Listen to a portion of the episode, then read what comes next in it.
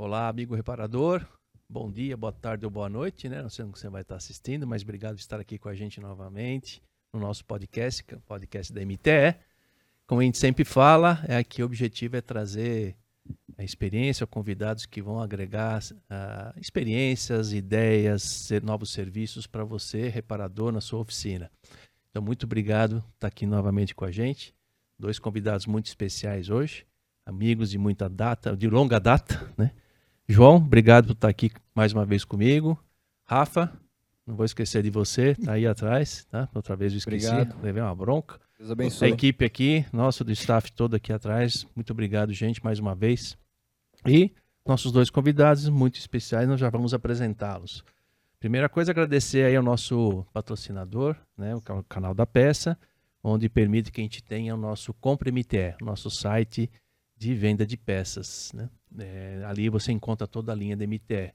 Claro que você tem seu fornecedor tradicional, seus fornecedores, mas caso não encontre algum produto da MTE, você pode acessar o site e adquirir com algum lojista próximo de você, com melhor frete, algum distribuidor que tenha disponível esse componente, tá bom? Então, agradecer mais uma vez e uh, acessem lá o Compre MTE, conheçam, é bem interessante você adquirir um produto, muitos casos, muito rápido, porque às vezes você não encontra no seu fornecedor. Tá bom? A linha de produtos hoje é muito grande, é difícil encontrar em todo lugar disponível. Né? Bom, apresentar os nossos convidados. Posso chamar de Roberto?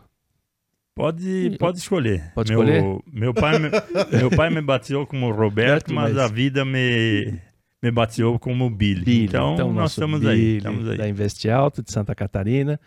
Eduardo, obrigado também por você estar aqui com a gente. O Eduardo da Cousane também, de Santa Catarina. Né? Vamos, Agradeço o convite também. Tá bom. Então, dê um bom, bom dia aí para todos. Bom dia. A gente. Bom dia, boa noite, né? bom boa dia, boa boa tarde. então, nós estamos aqui. É, eu queria agradecer muito a MTE. Como o Alfredo falou, a gente tem uma parceria aí, uma amizade de longa data, uh, principalmente com a proximidade que a gente tem do João aí. E a gente ontem à noite, durante o nosso jantar aí, relembrou de várias coisas em tão pouco tempo, né, João? Então, tenho muito a agradecer a vocês, ao João. A gente criou, acabou gerando um vínculo. Ele conhece minha esposa, meus filhos, já teve a oportunidade de frequentar a minha casa, né, João? Então, isso para nós é gratificante estar aqui com vocês. Muito obrigado. Obrigado, obrigado, obrigado. É Eduardo Cousani, então, de Joinville, Santa Catarina. É, além da Cousane, a gente representa o, o Cinderepa em Santa Catarina, né? Sim, bem lembrado. E o João, para nós, é uma, uma referência. Eu acho que é, é quando a gente lembra em MTE, lembra do João, né? Todas as palestras, visitas, né? Eu acho é. que é muito importante, né? Para além da empresa ser o que é, ter uma pessoa igual o João, né? Ontem à noite a gente teve, um, como o Billy falou, um papo tão gostoso. É, é memorável ter uma pessoa como você numa empresa e, e, e a empresa ser lembrada.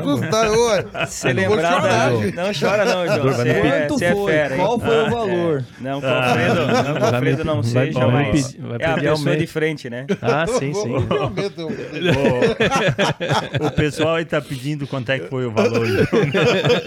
Isso aí a gente não pode falar aqui, né, Ué, João? Ontem à noite aconteceu coisa ontem à noite, hein? Pelo amor de Deus, hein? É. Alguém tava pedindo um aumento aí. É. Caramba, meu. Então... Caramba, tô, tô lisonjeado elogiado aqui, presente, é, recebendo o... presente aqui da Investe Alto. É. Que coisa Não, obrigado, isso, é em, isso é em primeira mão, tá? É. Quem tem recebido assim foi clientes, mas assim, para uma empresa, para uma indústria, é isso é primeira. é de, em primeira mão e decoração que a Investe Alto uh, um... oferece isso aí, tá? Então. A Investe a gente... Alto está mudando a sua logotipia, isso é muito legal, o logomarca, já está começando a trabalhar na divulgação e recebemos a primeira mão aqui um, brinde muito especial. Vou ter que tomar alguma coisa boa aqui, né? Assim, um é, negócio. É, assim, ó, coisa boa depende do gosto, né, João? Pode ser uma água uma boa, água, pode ser qualquer água. coisa, exatamente. Depende do momento, né? do momento, Se né? tiver com muita sede, a água aí é a melhor e, coisa, né? É, mas muito obrigado. E parabéns aí por essa iniciativa aí de atualizar a logotipia. Isso é importante, né? Essa é a identidade da empresa, né? Ela, ela, é um envelope da empresa, né? Sempre é a logomarca, é, a logotipia, é muito e, importante. Isso a gente tem um respeito muito grande pelos nossos clientes, né? É. A Investe Alto não é só o valor em dinheiro, digamos assim, é o que movimenta o mercado, mas é. a gente tem um valor, um apreço muito grande aos nossos clientes. A gente tem um espírito de cooperativismo em Santa Catarina, o João sabe disso. É, Desde 97 a gente é. prega muito isso aí. É. E então, assim, ó, e o João virou uma, uma, uma, é, um carisma muito grande lá dentro da empresa.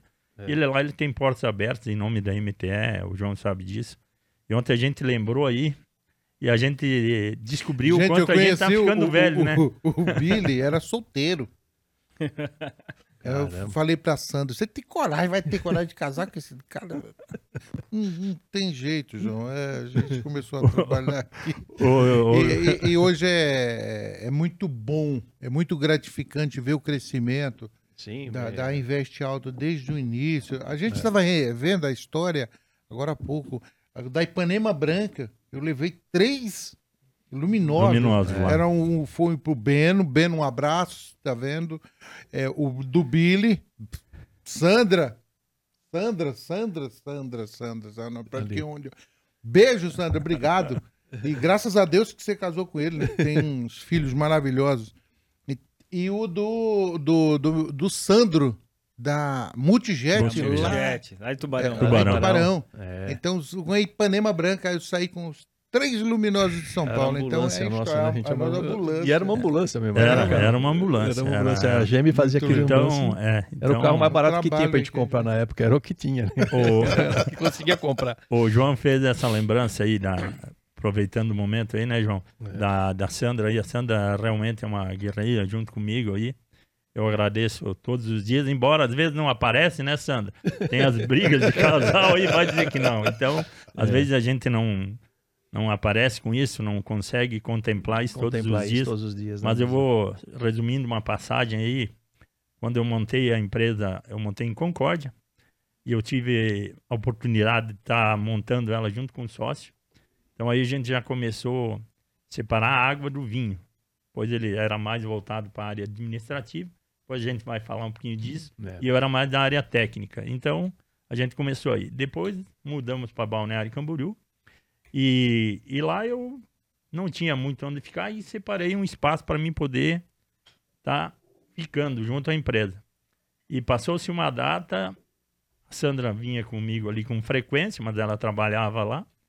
Ela chegou um dia onde eu, onde eu ficava, ela falou assim: Puta, já temos até cama para dormir. Era um colchão no chão, né, cara? cara então, que coisa. Aí tal, então é. passou-se as coisas assim e foi uma conquista muito grande. É. Quando eu saí de Concórdia para vir a Balneário Camboriú, eu agradeço muito meu pai e minha mãe, mas o meu pai ficou muito chateado comigo. Filho único, né, Alfredo? Eu tenho mais cinco irmãs aí, graças a Deus, todas bem. E aí eu saí de casa e o meu pai ficou muito chateado comigo. Pô, tu vai abandonar aqui o teu local, onde tu nasceu e tal. É. E outra chateação que se acontecesse comigo, na época eu fiquei um pouco frustrado. Mas se acontecesse hoje comigo, com o Zane, eu ia entender. Ele falou assim: pô, você contou que ia embora antes para tua mãe e não contou para mim. Por quê? O que que eu te fiz? Então, foi um Sim, desconforto assim que gerou para mim e acabamos superando isso, né? E entendendo é. hoje se eu me colocasse na posição dele. Então, é. agradeço muito a Deus e a minha família. Muito bem, muito que legal, legal bacana, história bacana. Antes eu queria dar um presentinho para vocês, presente da MTE.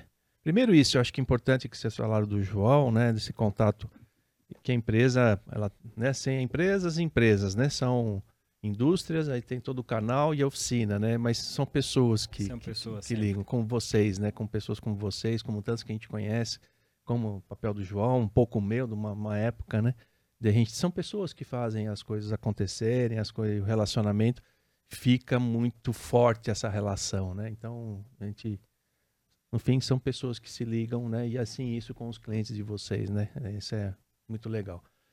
Esse aqui é teu, Bini. Esse aqui é teu, Du. Obrigado. Esse aqui ó, é o Bini. Esse aqui é uma imagem que depois Aí, nós fizemos para você. Você tá vendo aí? Show de bola. Ô, mas deixou jovem esse garoto, hein? Deixa um pouquinho mais jovem. Muito cabelo, hein? É. Muito, é. muito, muito. É. é. que assim, no passado da vida. a gente... Pode abrir. É. A gente fala que às vezes a gente andou com o motor sem óleo, entende? então judia um pouco. Edu, tá aí, mais... Olha aí. Tem uma lembrancinha no nosso podcast, você está aqui com a gente, mas Ah, muito obrigado mesmo. Só uma lembrança. Não. e esse bom. é o nosso Luiz.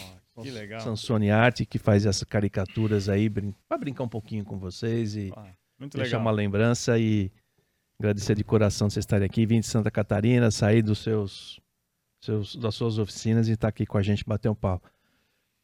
Obrigado. Obrigado e mesmo. numa semana de feriado. Feriado, né? né? Nós estamos é, aqui num dia é... pré-feriado, né? Falando nisso, desejamos a todos também aí que estejam ouvindo. Também não vai ouvir hoje, mas aqui nós estamos desejando uma boa Páscoa para todos, né? Tá? Isso. bem lembrado. Essa aqui é a minha, essa aqui é, é. do João.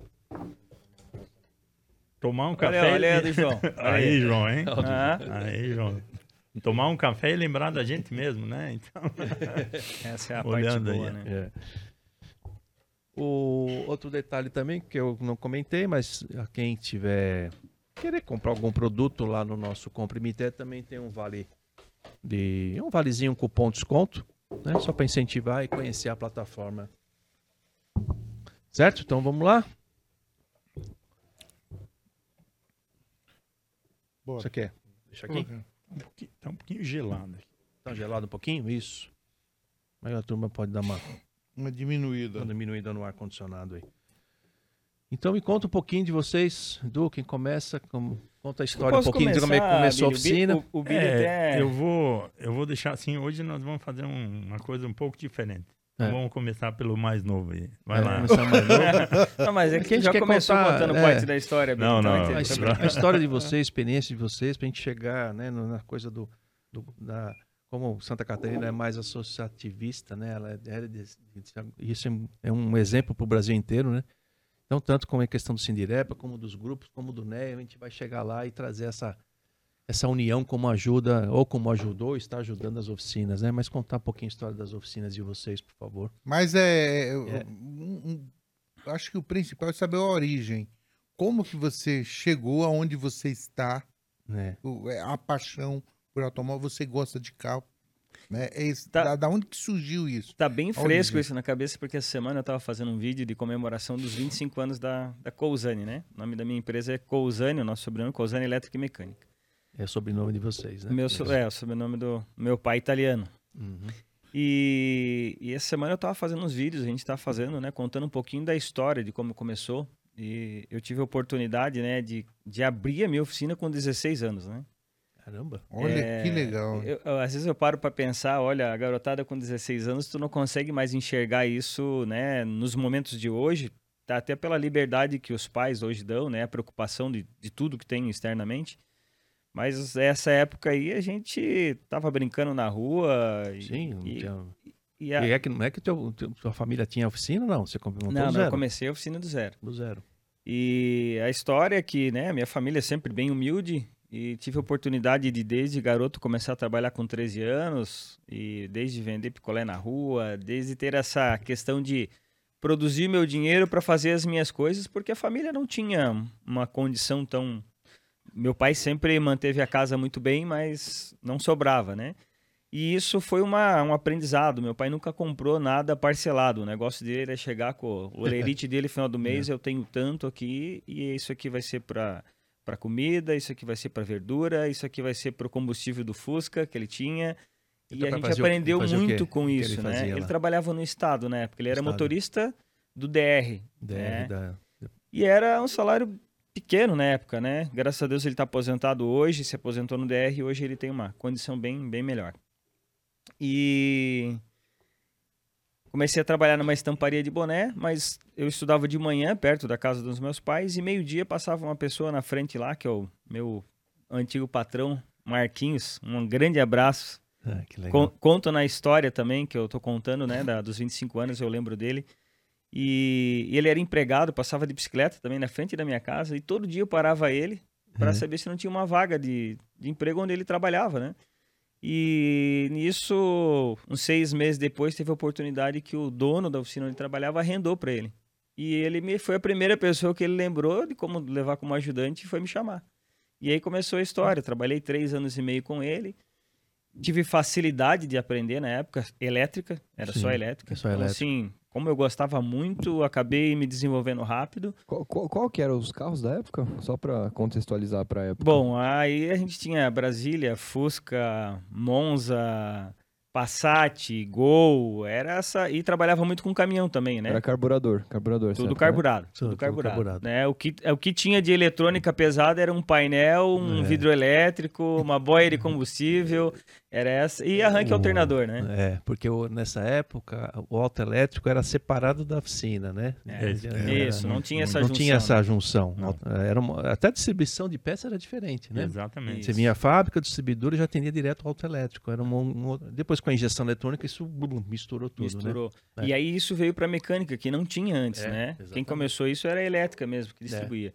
Então eu ajudava ele em todos os setores da oficina e, e, e aprendi muito com ele lá, né? E aí, numa oportunidade é, que não estava tão bem, como todos já passaram por momentos difíceis, ele estava passando um momento difícil também e teve a oportunidade do meu pai, tinha um terreno do lado da, da casa do meu pai, eu dei umas reclamadas para ele e nos final de semana eu também já fazia serviço em casa, o pessoal já me procurava, eu já tinha algumas ferramentas. Tinha um parceiro que veio de Rondônia, que trabalhava na mesma oficina, e a gente, pô, ah, vamos montar alguma coisa, vamos montar. Meu pai, eu faço o galpão. E fez um galpãozinho de madeira né? E desse galpão de madeira, ele tinha uma, esse amigo tinha uma parte das ferramentas. Eu peguei a saída, lembro até hoje, já era real, 600 reais. Fui pro Paraguai, comprei as, fui peguei um ônibus, fui pro Paraguai, comprei as ferramentas. Quase perdi chegando em Joinville no posto da Polícia Federal, parou, ah, aquilo tava 16 Sim. anos, imagina. Fui pro Paraguai com 16 anos. Depois então, eu vou começou... contar onde é que comprei minhas ferramentas. Você, você trabalhou 13 Vai. anos com esse? Três anos. Três anos, você começou com. É, comecei anos. com 13 anos, 13 aí anos, com... trabalhei 3 anos e meio. meio e, aí você... e aí acabei. Assim, as coisas aconteceram, não foi nada planejado, né? Sim. Mas com 16 anos eu já estava com a minha oficina e comecei junto fazendo um curso no Senai daí. Abri a oficina e falei, eu preciso ter mais conhecimento e fiz o primeiro curso no Senai, já engatei um, um curso de injeção eletrônica junto e, e aí faltava ferramenta, né? Agora preciso de um scanner. O scanner na época era cartucho, né? Para quem é, falar aí, era, era o que tinha, né? Mas não, não consegui... Desculpa comp... só você interromper, você, a Polícia Federal parou na... Parou, rapaz, na, na, Polícia Federal e é, assim... É, pra... e, e, aí deram aquela geral em todo mundo, né? E eu fui com um amigo que tinha uma loja do Para... Eh, e trazia é. coisas do Paraguai. Mas, cara, ele falou, ai, agora nós vamos perder, porque já tinham perdido algumas vezes. Tu imagina, o único 600 reais que eu tinha, Sim. eu comprei em ferramenta. Comprou em ferramenta. Cara, foi assim, ó, foi amedrontador na época, né? 16 anos, polícia. Falei, agora? E é assim, né? Falei, agora se prenderem ainda tem que chamar meus pais, né?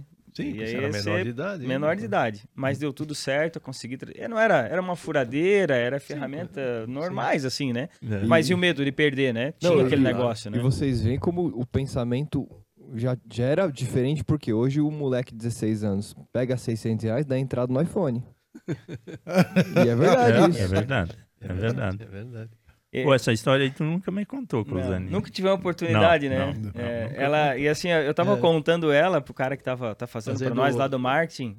Cara, meu Deus, mas que legal essa história aí, né? E é, realmente sim, eu é nunca contei, porque tu vai vivenciando, vai conhecendo as pessoas e ninguém entende, né? Ninguém sabia do como começou. Todo mundo imagina que a oficina Cousani foi meus pais que iniciaram, né?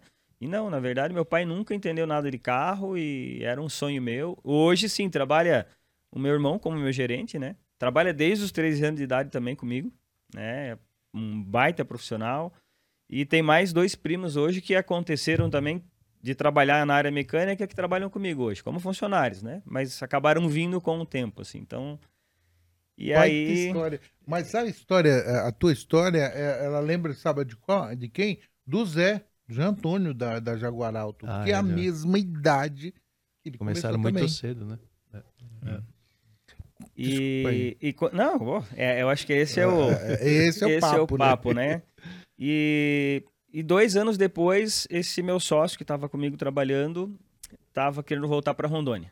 Deixou família tal, tava um pouco Como insatisfeito. Como é que apareceu esse de Rondônia? Assim? O meu patrão, o, que o, era dono da oficina, da ele veio de Rondônia também. E aí ah, esse cara tá. precisou lá numa oportunidade, tava ruim a região, e ele falou, se tu quiser vir, pode vir que eu ele, ele também boto para trabalhar. Amigos e, e ele veio com tudo daí. Tudo que ele tinha de lá, trouxe mudança e acabou trazendo uma parte das ferramentas dele, que ele já tinha uma oficina lá. Mas uhum. veio trabalhar de empregado e acabou nessa época, falou, ah, eu tenho uma parte das ferramentas. Ele era muito bom em arranque alternador de caminhão, e, e isso é o que nós atendíamos bastante na época, né? E eu falei, eu já tinha a especialidade de trabalhar com carro pequeno e essas coisas mais simples. preparava na época, acho que todo mundo vai lembrar, eu preparava os painéis de neon. Vinha os golzinhos. Hum, o pessoal comprava né? um kit é, é. e trazia para mim montar. Então já mexia com essas coisas. Desmontava, tirava as botoeiras, fazia a colagem do adesivo, montava o neon dentro do painel. Instalava aí, tojo, essas coisas? É, ah, isso aí também, cheguei a instalar. É, o som era amplificador, né? Chamava o tojo amplificador, né? é, né? No... E virou uma onda aqueles, esses neon, de neon, né? No, no é. painel, né? Eu tô lembrando exatamente. É, uma época era, que... época assim, era moda. Todo que era moda, queria. eu instalava bastante isso. Assim. Eu, um cara que revendia, era, ele tinha uma garagem de carro, e ele e era o filho do dono, né? Comprava os kits. Eu não tinha o acesso aos kits, mas ele comprava e aí eu instalava para ele. Agora o Ramon de obra lá instalava para ele. É. E aí, com dois anos, e a história do, do, do, meu pai, dessa parte de, de ser econômico, me fez, quando eu comecei a trabalhar, pagar uma carta de crédito de uma moto. E eu já tinha 17 parcelas pagas.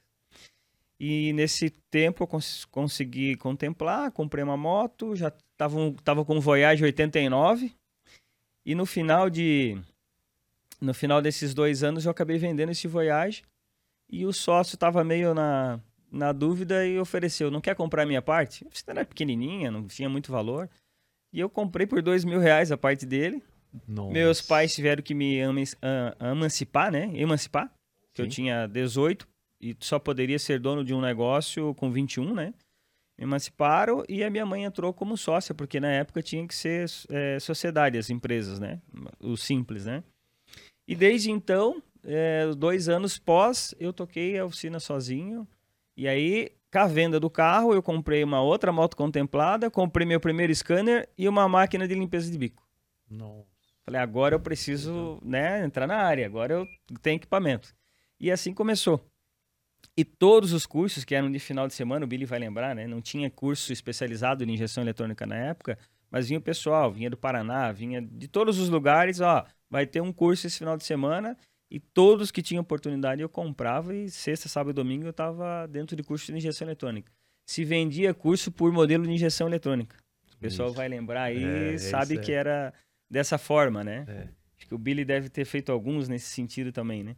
Tinha o primeiro curso tinha, foi da, do tinha... Legetronic, depois foi Multec, não foi? Não é, Multec, é. FI, Monoponto, Multipoint. Multipoint é, e o curso era feito por, por isso, cada curso isso, desse. É. Né? Mas antes da injeção, Cozani, lembrando um pouco, saiu os carburadores eletrônicos, lembra? Isso. Então esse aí, L, né? não, L já era injeção. Já era, já era, já era injeção. Era carburação eletrônica. Carburação eletrônica, Porque houve, houve assim uma resistência de algumas indústrias, alguns fabricantes, é dizendo que a injeção eletrônica não ia dar certo. Então, eles adequaram o carburador Isso. e fizeram carburação eletrônica.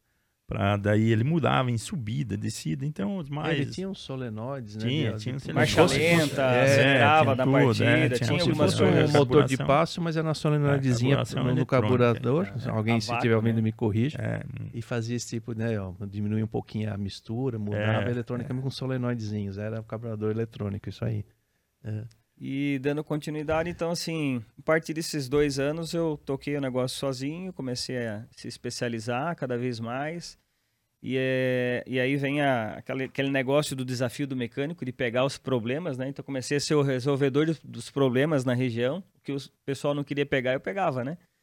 E aí vem aquele negócio que tu quer, porque eu gostava muito, né, da, de resolver. Tudo isso em Joinville.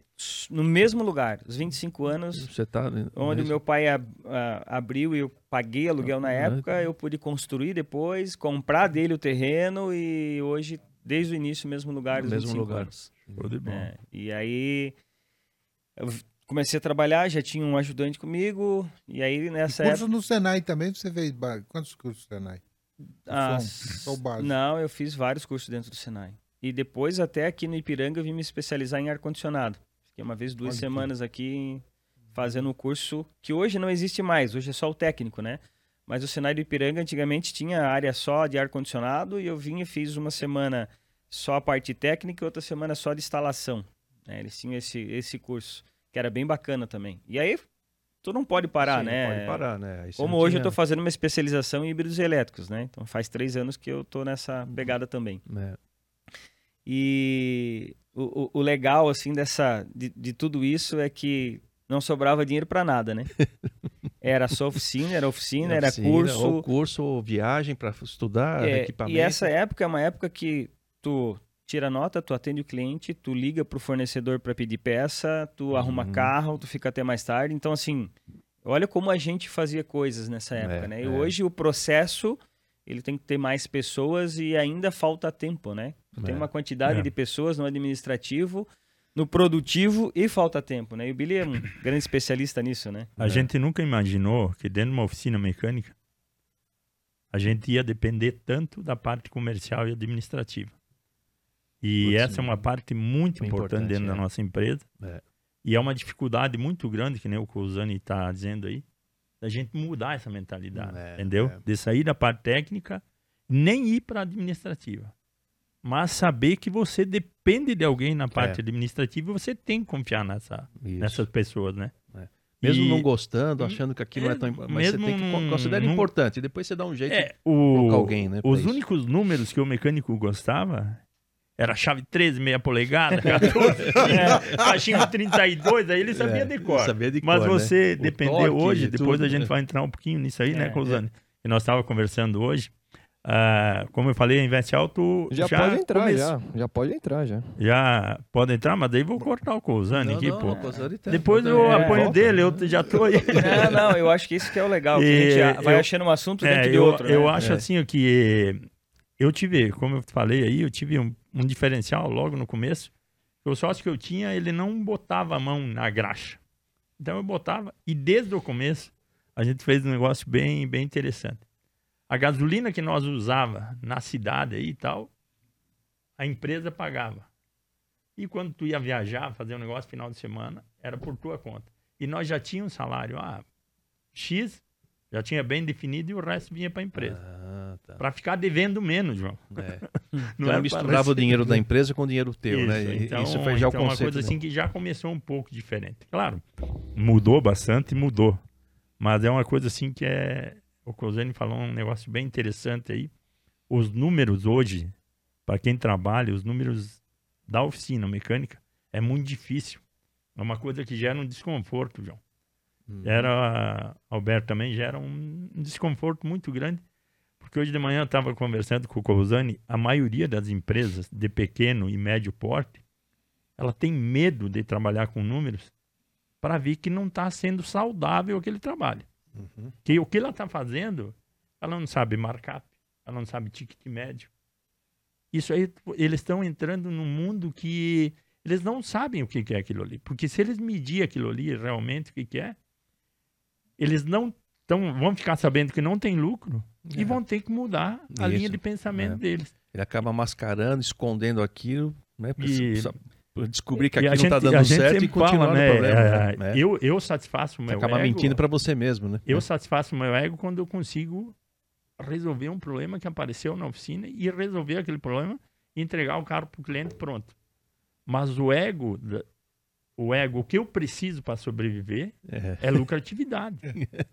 é lucratividade, porque se É. eu não tiver uma condição de botar o pão na mesa É, e o leite, isso aí é uma coisa que sim. não não está honrando o teu trabalho, né? É. Então, Né, Você tem o glamour de pôr o ego, aquilo que você falou, pô, descobri o problema, matei a charada, tá É. aqui, o É cara saiu satisfeito, mas cadê A o caixa? É satisfa muito satisfator É, para o é, mecânico, isso, né? Isso, Isso é aí maravilhoso. é algo que realmente dá é o ápice ali, né? né? É. Fala, pô, É, resolvido, resolvido, né? né? Mas agora, agora eu e preciso... agora? E- Aí, aí investe a, a carapuça do empreendedor. Fala, pô, e agora? Precisa ter dinheiro aqui, né? Você ter caixa. E E- conversando hoje de manhã com o Billy, né, sobre É. isso, o, o, o maior problema, eu tive até numa, numa nossa questão do associativismo em Santa Catarina é forte, então estava na reunião do núcleo de mecânica semana retrasada, e uma das coisas que o pessoal fala e que precisa muito é entender o cliente. E eu falei, gente, mudou isso.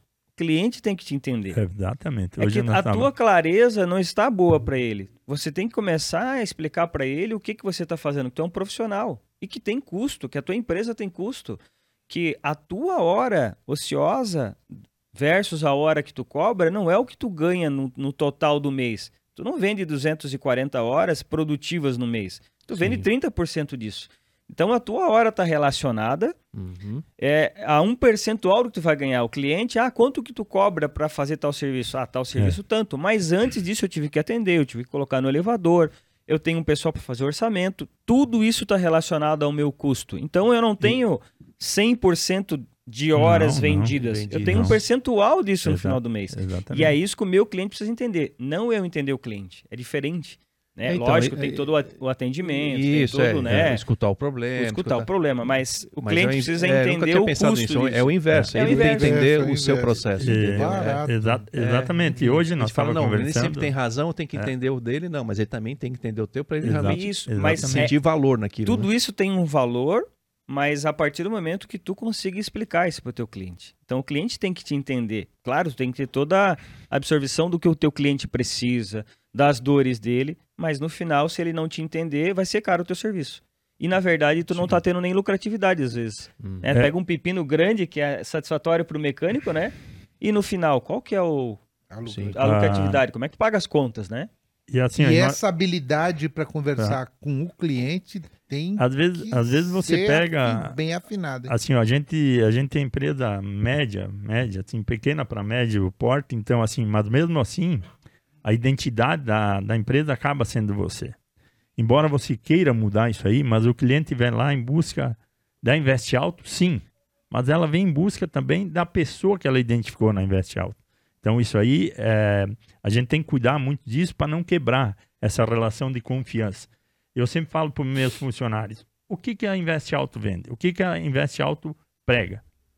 Pô, por que, que eu recebo cliente de Joinville de Curitiba que vem passar as férias em Balneário, que vem passar ali, porque hoje eu estou numa cidade assim que João, tu conhece lá, né? Eu comecei em Balneário aí com em 96, 97 para 98. Balneário Camboriú tinha 80 mil habitantes. Hoje eu estou falando uma cidade que tem 150 mil. E graças a Deus a gente conseguiu vender uma imagem muito legal. Hum. Que semana passada nós estávamos num momento de descontração aí. Um, um cliente meu, um amigo meu lá de Concórdia, falou: pô, eu vou lá para Balneário, falo na Invest Alto, falo no Billy, todo mundo conhece. Não é que todo mundo conhece. A gente vem de uma relação de confiança. E é o que eu, é o que eu faço, os meus colaboradores entender, que o cara sai de Curitiba, o meu cliente, aliás, sai de Curitiba e chega até Balneário Camburu, quantas empresas ele passou na frente? Sim. E o que, que ele está buscando na Invest Alto? É. é a relação confiança. É. Essa relação confiança com o teu cliente, tu não pode quebrar ela. Só que o Closane entrou num assunto muito importante. A gente tem que medir o quanto o cliente é importante para ti e o quanto ele traz de lucratividade para você manter essa relação de confiança. Então, isso aí, muitas empresas, Alberto, elas não entendem isso por não é por não querer entender, é por não saber mesmo. É por não saber. Então, assim, às vezes, é, assim, ó, Closane falou um negócio. Tu oferece um curso técnico, um curso de especialização técnica, falta, falta vagas. Tu não tem como botar gente na sala. Agora, a partir do momento que tu fala num curso gerencial administrativo, cara, sobra muita vaga. Sobra Ninguém vaga. quer ir. É. Ah, isso aí não me diz interesse, isso aí e tal. Então, hoje a gente vive aí cálculo de mão de obra. Outro dia a gente estava aqui com o Scopino, o professor Scopino, e ele falou muito sobre o custo de mão de obra da sua empresa sobre o custo de mão de obra da tua empresa. Eu compro da MTE uma peça, só que tem todo um processo até ela chegar na ponta. E eu tenho que vender ela com uma margem de lucro? Sim, porque eu tenho que dar a garantia dessa peça. A MTE vai me dar a garantia da peça. Só que a mão de obra tem que ser por minha conta. Uhum. Não dá para quebrar essa cadeia, embora que isso para mim gera um desconforto. Por quê? Não é eu comprar uma televisão onde tu vai lá numa loja, tu tem que esperar a televisão ir para o concerto, para ir para assistência, assistência técnica, para depois ela voltar para mim. É. E o cliente comprou uma válvula termostática, comprou um interruptor, comprou um som da lâmpada. Se esse som da lâmpada, por eventualidade, vier a dar problema, pode, porque pode, toda peça pode. Pode, pode. Você, é, embora corre o risco bem, o tempo bem, todo. Bem baixo, o cliente não quer saber da espera. É, é. Ele quer saber se tu substitui é, ela. É, Billy, você falou uma coisa importante. É a relação de. Ah, não, mas você tem que mandar para a ciência técnica, tem que fazer o laudo. Esse é um assunto sempre muito polêmico, né? Pô, mas, muito, o, muito. O, mas o bem, eu, a televisão eu posso até esperar um, um, dois dias, né? Mas o carro eu não posso o esperar. Não tem como. Não. Cliente, é, é, isso é, é, um, é, uma condição que é do mercado. É, do mercado. É, do mercado. Eu vejo uma assim, semana o carro eu... parado, não dá. Então faz, não, resolve. A gente sempre fala, né? Resolve com o dono do carro, libera o carro, vamos, depois a gente se resolve eu, aqui interno, né? Eu, assim, nós ó, o quê? Nós e fábrica e, e vocês. Né? Exatamente, né? Alberto. E eu assim, ó, leva para o meu lado Alfredo. isso aí. Antigamente. Hã? Alfredo. Alfredo. Alfredo. Alfredo. Ah. É, eu, lembro, eu lembro. Eu tive que falar, cara. Ele falou é que eu lembro. Eu lembro. Eu assim, é Alfredo, cara. Eu lembro tanto do João Alfredo que daí. aí... Mas é normal, depois, me chamam de Afonso, depois, Alberto. É, é normal. Depois, depois, depois o. Vai, me, Viu, vai, o, vai conversar o, Fernando, comigo fora. Viu, Fernando? É normal. Não, mas eu entendo. Então, assim, ó, é, isso aí eu levo hoje pro meu lado. É. Assim, ó, eu levo hoje pro meu lado o seguinte: minha mulher ocupa muito o veículo, mais do que eu. Antigamente, assim, um tempo atrás, a gente tinha até ciúme de deixar a mulher dirigir. Ah, o carro aqui é nosso, mas quem é. dirige mais sou eu. Hoje, se ela viver sem o carro, a gente não consegue ter a rotina do dia a dia. Outro dia eu tava. Ela te ajuda, não? Ela, tá, ela... ela é, me ajuda ela... muito. Principalmente. Ela que manda na empresa, né? Não precisa, não precisa falar isso, não João. Falar eu queria todas as palavras, João. Ele então, tava ali assim, dando uma enroladinha, é, mas... Não, o, o, o, eu cheguei na casa, lá, lá, lá na oficina do Billy e fui com a minha esposa, né? Ele olha pra ela e ué, mas quem veio aqui era, não era uma morena? Aí a Lúcia olhou pra ele, a Sandra você é doido? Como é que chegou? Né? Lá de batideiro, cheguei, é brincadeira. cheguei em casa, quase apanhei aquele dia. De novo, né? De novo. Então, assim, voltando isso aí, hoje a gente sabe quanto é difícil a gente voltando isso é. aí, Alfredo. E assim, ó, o quanto é difícil parar o carro para fazer uma revisão. Eu, eu só tenho um carro que a gente otimiza aí, a não ser o da empresa, mas outro dia eu tinha que parar para fazer uma revisão. Ela e falou, a Kombi? Ó, Vamos chegar lá. vamos, vamos chegar lá na conta. E aí, assim, como é que tu vai, dependendo do carro, parar ele dois ou três dias para uma revisão? Isso. Porque. E aí, tu parou, você organizou para revisão. Isso a gente pensa também no cliente. É. Aí daqui a pouco deu uma pane alguma lá, coisa, alguma que... pane, alguma coisa, é, o retorno. Que... É. E o cliente, Alfredo, ele, ele às vezes ele não entende, porque nós que somos técnicos, achamos que o cliente tem que entender do carro dele. Não. Se ele entendesse, ele ia fazer em casa, ele ia consertar em casa. Isso que o Cousani falou é muito importante. A Invest Alto, ela preza muito para fazer com que o cliente entenda o que você está fazendo. Isso, é. Que é entenda o que ele está fazendo. É. Exatamente. Ele vem lá com... Eu, ah, eu, um tempo atrás a gente abria no papel lá e hoje ainda eu tenho o pré -S. Qual é o problema que tu tá no teu carro? Se ele soubesse o problema, ele ia dizer, o meu problema é isso, isso, eu quero que tu troque o amortecedor porque o barulho é esse. Uhum. Então aqui, Hoje a gente mudou e eu tento abordar ele da seguinte forma: qual é a sua solicitação que trouxe você até aqui? Então ele tem a solicitação de um barulho ele, na suspensão dianteira. Ele vai te contar uma historinha, alguma coisa. Acendeu luz um painel, barulho aqui, um e, rangido ali. Ele vai esse, te contar essa historinha. Né? E esse relato, Alfredo, é, é, muito, é muito, importante. É muito, muito importante. importante. Você elimina é. um monte de problema. Por quê? Porque quando você vai num médico, um negócio, ou vai num hospital, eles fazem ali a triagem antes. É. Temperatura, como é que você tá, batimento e tal, para depois, chegou lá, como é que você tá? O que, que trouxe você até aqui? Isso. Ele senta atrás da mesa dele e fica, e fica. E aquela medicação que tá tomando, como é que tá? Tá e tal, tal. Então assim, ó, se tu vai lá, tu espera que ele quebre aquela tua expectativa e diz, ó, tá bem, isso aqui tá tal, tal, porque então assim, esse relato do cliente, ele às vezes ele ele elimina, às vezes, uma hipótese que você procura buscar que não é aquela que está atendendo. É. Então, assim, nós procuramos lá, sim, trabalhar muito com a manutenção automotiva, é, preventiva, preventiva, na Invest Alto. Hoje, onde movimenta 90% é a manutenção preventiva, mas também a gente não pode tirar o foco do cliente. Uhum. Trouxe até aqui, por problema no freio. Eu soluciono o problema no freio, mas eu também ofereço, embora não vendendo pneu, eu até brinco com um parceiro meu de pneu, o teu vendedor externo está trabalhando bem, né? Hum. Porque a Invest Alto ela procura oferecer solução para o cliente dela. Quando ela vem lá na Invest Alto, ela busca a solução. Então, faço o problema de freio, resolvo o problema de injeção, mas ao remover o, o, o pneu, a roda, para estar tá solucionando o freio, eu já meço o pneu e falo, ó, já seria bom tu trocar o pneu aqui e tal, por isso. Ô, faz uma cotação para mim. João, é impressionante. 80% substitui o pneu. Por quê? Essa otimização do que eu falei antes. É. Uma Já orientação técnica, né, Billy? É. Deixa eu ter, assim, orientação. porque ele, como cliente, confia né, na, na, tua visão. Então, assim, é, ele está lá fazendo a revisão do carro dele. Então, essa orientação técnica e quando fala em segurança, é Exatamente. é mais do que quando ele tem a percepção que ele tem que trocar o pneu e vai procurar e, um pela lugar. quilometragem é. simples. Eu, é, é item de segurança é, fundamental quando você toca eu, nisso, que é saúde, é, saúde. vida. e aí vida. mostra mais uma vez a preocupação ah, que ele, ele, tem como cliente, porque ele não vende esse produto, mas está aqui, ó, tu eu, precisa dele. Eu adquiri uma máquina de balanceamento, aí outro dia até sofri um, um questionamento. Pô, por que a máquina de balanceamento que nós vamos comprar para quê?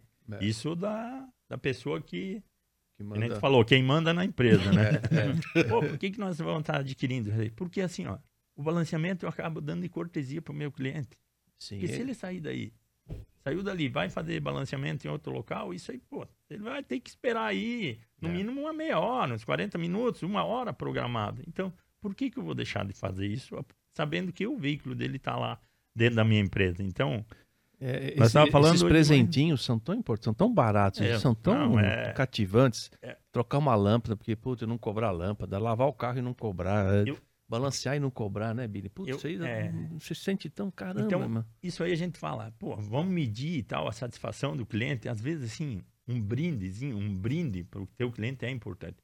Mas isso aqui, ó, esse, esse, esse brinde que eu estou dando, essa, esse, esse presente que eu tô né? dando aí, eu procuro fazer uma vez por ano, mas fazer um negócio bem feito. Fazer um negocinho que é realmente cativo. E durante o ano, eu no, respeito todas as opiniões das outras empresas, mas a Invest Alta, assim, eu não distribuo caneta, chaveirinho, calendário, isso aí, porque isso aí eu consigo reverter no que o cliente veio buscar lá na Invest Alta. Que é o que, que é? É a solução, a solução do problema. problema do carro dele. Então, isso aí tu consegue reverter isso aí, tá? Então, assim, ó, é muito gratificante, primeiro, os nossos clientes, uhum. muito gratificante. a tua clientela, ela é hoje é, é basicamente só de Camboriú ou porque como Camboriú é uma cidade que tem muito turismo, né? Ou ela não, já tem também pessoal de fora é. que vem. Com, com 50%? Como é que você está? É, Alfredo, é. deixa eu fazer uma correção para ti. É. Eu moro em Balneário Camboriú. Isso a mídia fala muito. Camboriú, Camboriú, Camboriú. Então, assim, ó, Balneário, Balneário, Balneário Camboriú, Balneário Camboriú é são diferentes. Que originou de, de Camboriú.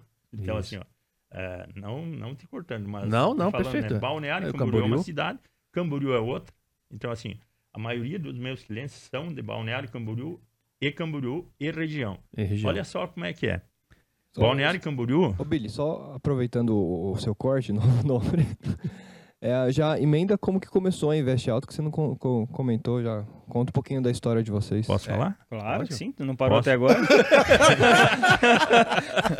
então, assim, ó, é, depois eu chego nesse ponto aí Ô, da... Deixa eu aproveitar um, algo que tu falou do, dos, dos brindes para os teus clientes. Uma coisa que é bem importante orientar, né, eu acho que para todos os mecânicos, que quando tu oferece um mimo para o teu cliente, você tem que explicar para ele que você fez. Porque se ele fizer Isso, o balanceamento exatamente. e não falar para o cliente falar, dele, é. não tem valor muito, nenhum. Muito bem colocado. Se você bem, calibrar o pneu do step do carro e não falar para o cliente, ele nunca vai saber que você fez. Isso. Que é algo bem importante que eu julgo que quando eu vou fazer uma revisão no carro, os meus funcionários e, e eu mesmo quando eu faço, Sim. ir lá e revisar. Porque Sim. se ele fizer não. uma revisão Aí no carro chegar... e chegar, precisar do step tiver murcho, ele vai Aí, te excomungar. É. Agora, se tiver cheio, não tem problema é. nenhum. Mas falar que você fez isso, ó, o step tava baixo de pressão. Baixo, pressão. Eu fiz uma, um balanceamento e eu não estou cobrando. É. Né? Isso é, algo que eu ofereço de diferencial é. na minha empresa. É. Acho que é. E aí, e, e aí acho que é mais importante que o que o Billy falou. É uma caneta, um brinde. É. Não, se der Exato. isso de mimo é muito mais é. importante e ele vai relembrar muito mais ah. valor para ele, né? Mas tem que falar. continuando, Billy, colocando, não vamos, vamos tirar o teu foco, no checklist não. não. Mas, mas interessante essa questão de brinde. É, você lembra quando a gente fez o trabalho lá, o encontro técnico? Lembro. O, o sorteio, que a, a, gente fala, poxa, a gente não dá caneta, não dá boné, não dá camiseta porque não conserta carro. Então a gente vai fazer um sorteio de algumas ferramentas.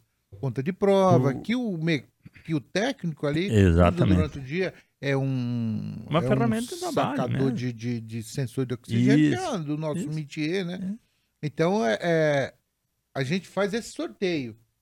Não. Não, nada contra quem quer dar boné, camiseta, claro, mas não, não, eu faz, já falei, é um essa, foco diferente. Essa, essa é, questão é. De, E nem peça, né? porque, tipo assim, quando eu vou aplicar, porque hoje é Às vezes aquela peça não atende, da, não atende o que tu precisa, aí acaba ficando lá. Aí, quando tu veio fazer a palestra lá, que a MTE veio lá, é muito gratificante, aí eu vou entrar no, na história da Kombi. Tu lembra a Kombi que eu mandei pintar só pra vocês lá, né, João? Eu Lembra da Kombi? É. Não sacaneia, né? não chega tanto, né, velho? Não, daí assim, ó, então vamos lá da história um pouco da Invest Alto. É. Eu pedi pro Cousani não me interromper, mas ele interrompendo, então tudo bem, é, tudo, é, tudo dá certo. uma troca aí, né? Vocês se conhecem há pouco tempo, vocês têm uma certa ainda, estão começando essa amizade, né? É, não, nós não vamos entrar nessa. até nem vamos falar, né, Rosane? Deixa assim que daí vão descobrir a nossa idade, essas é, coisas. Melhor, essas coisas melhor não. Então, assim, então a Invest Alto.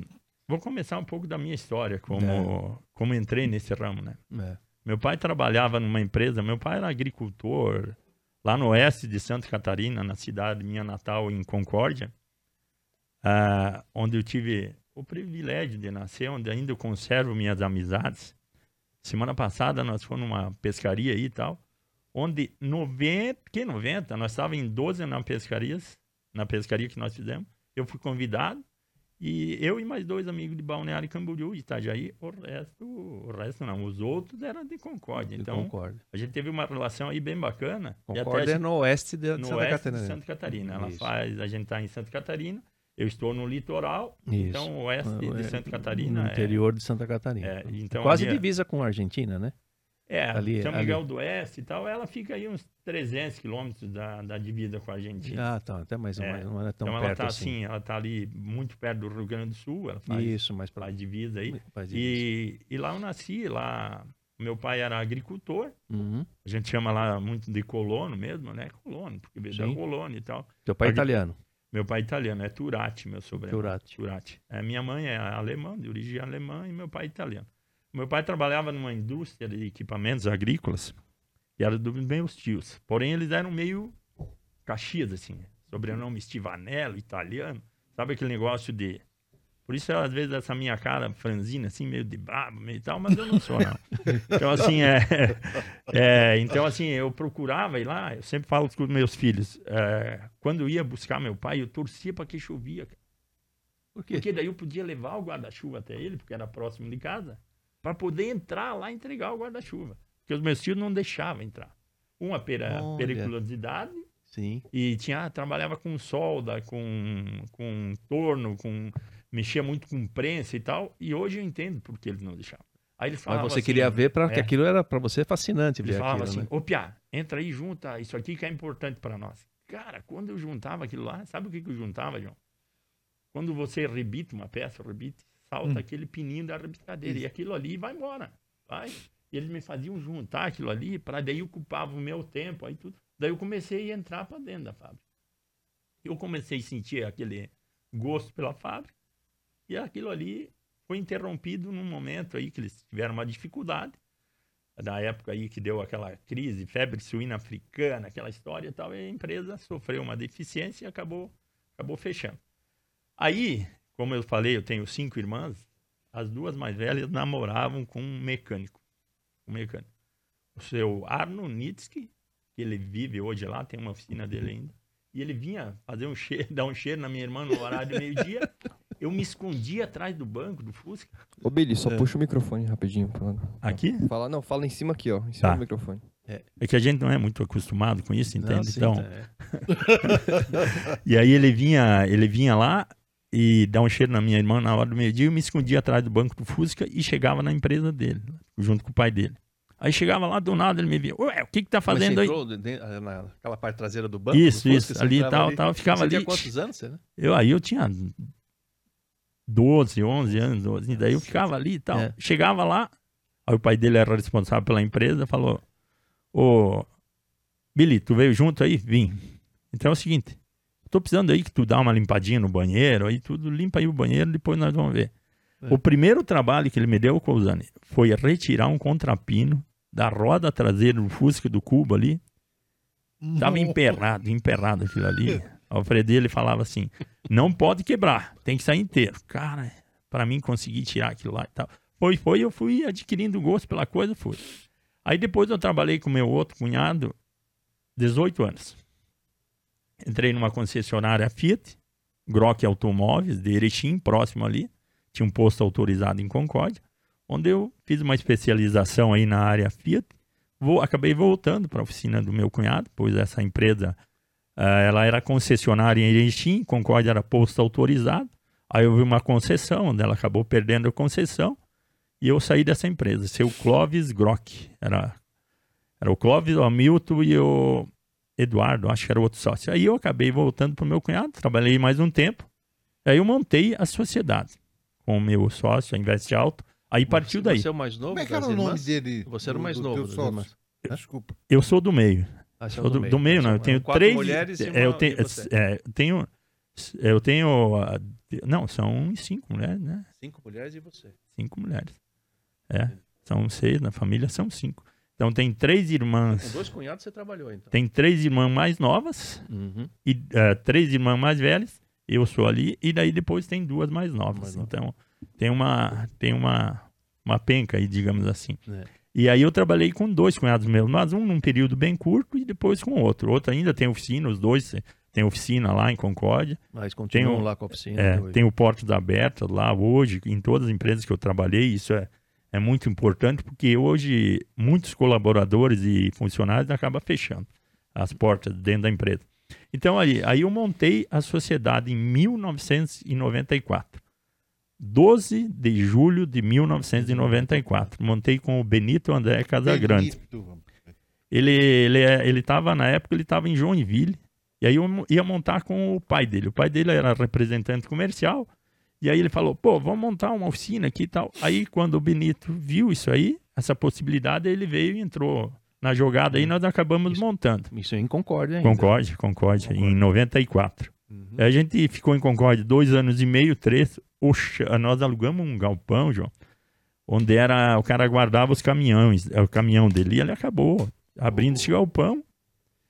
E a gente fez o piso, o galpão, fez o portão, e aí a gente acabou abrindo a Investe Alto lá. Meu primeiro cliente, lembro dele até hoje, com um Fusca, o cara veio do Mato Grosso, era natural de Concórdia, Márnio Alberto Cadori. Foi a primeira ordem de serviço que eu abri. Por isso ele estava te chamando de Alberto. Que eu, que eu abri. já, e era É parecido com o Alfredo. É, a gente já abriu o com o nome. A gente já abriu com o nome Investe Alto. Só que daí eu pedi, pedi licença para o meu sócio. E aí, Investe Alto e embaixo. Billy Mecânico.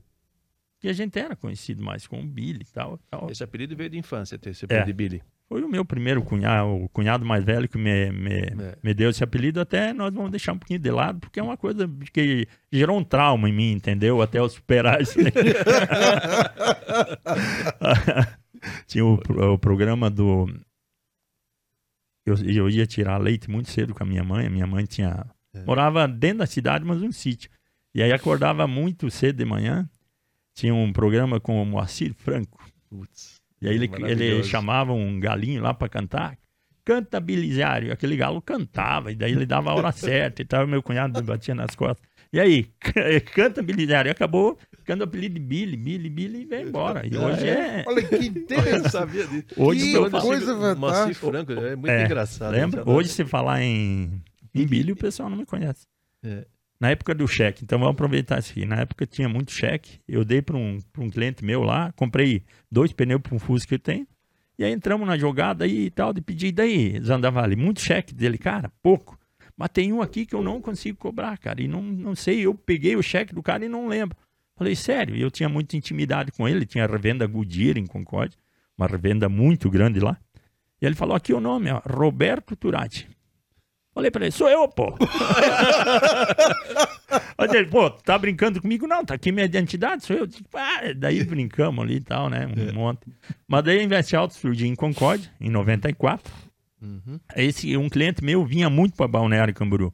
Ele falou, pô, vocês têm uma estrutura aqui, vamos se mudar para Balneário, cara. Eu dou uma força para vocês lá e tal, vamos lá. Vão em busca de um aluguel lá, de um... vocês pagam aluguel aqui, pagam lá. Então começou a largar aquela semente. Nós estávamos pensando. O teu, teu, cliente falando. É. é. Nós estávamos pensando em Balneário Camboriú ou Florianópolis. Por quê? Por quê? Porque nós vem em busca da injeção eletrônica. A Invest Alto vem em busca da injeção eletrônica. Porque lá nós estávamos muito distante.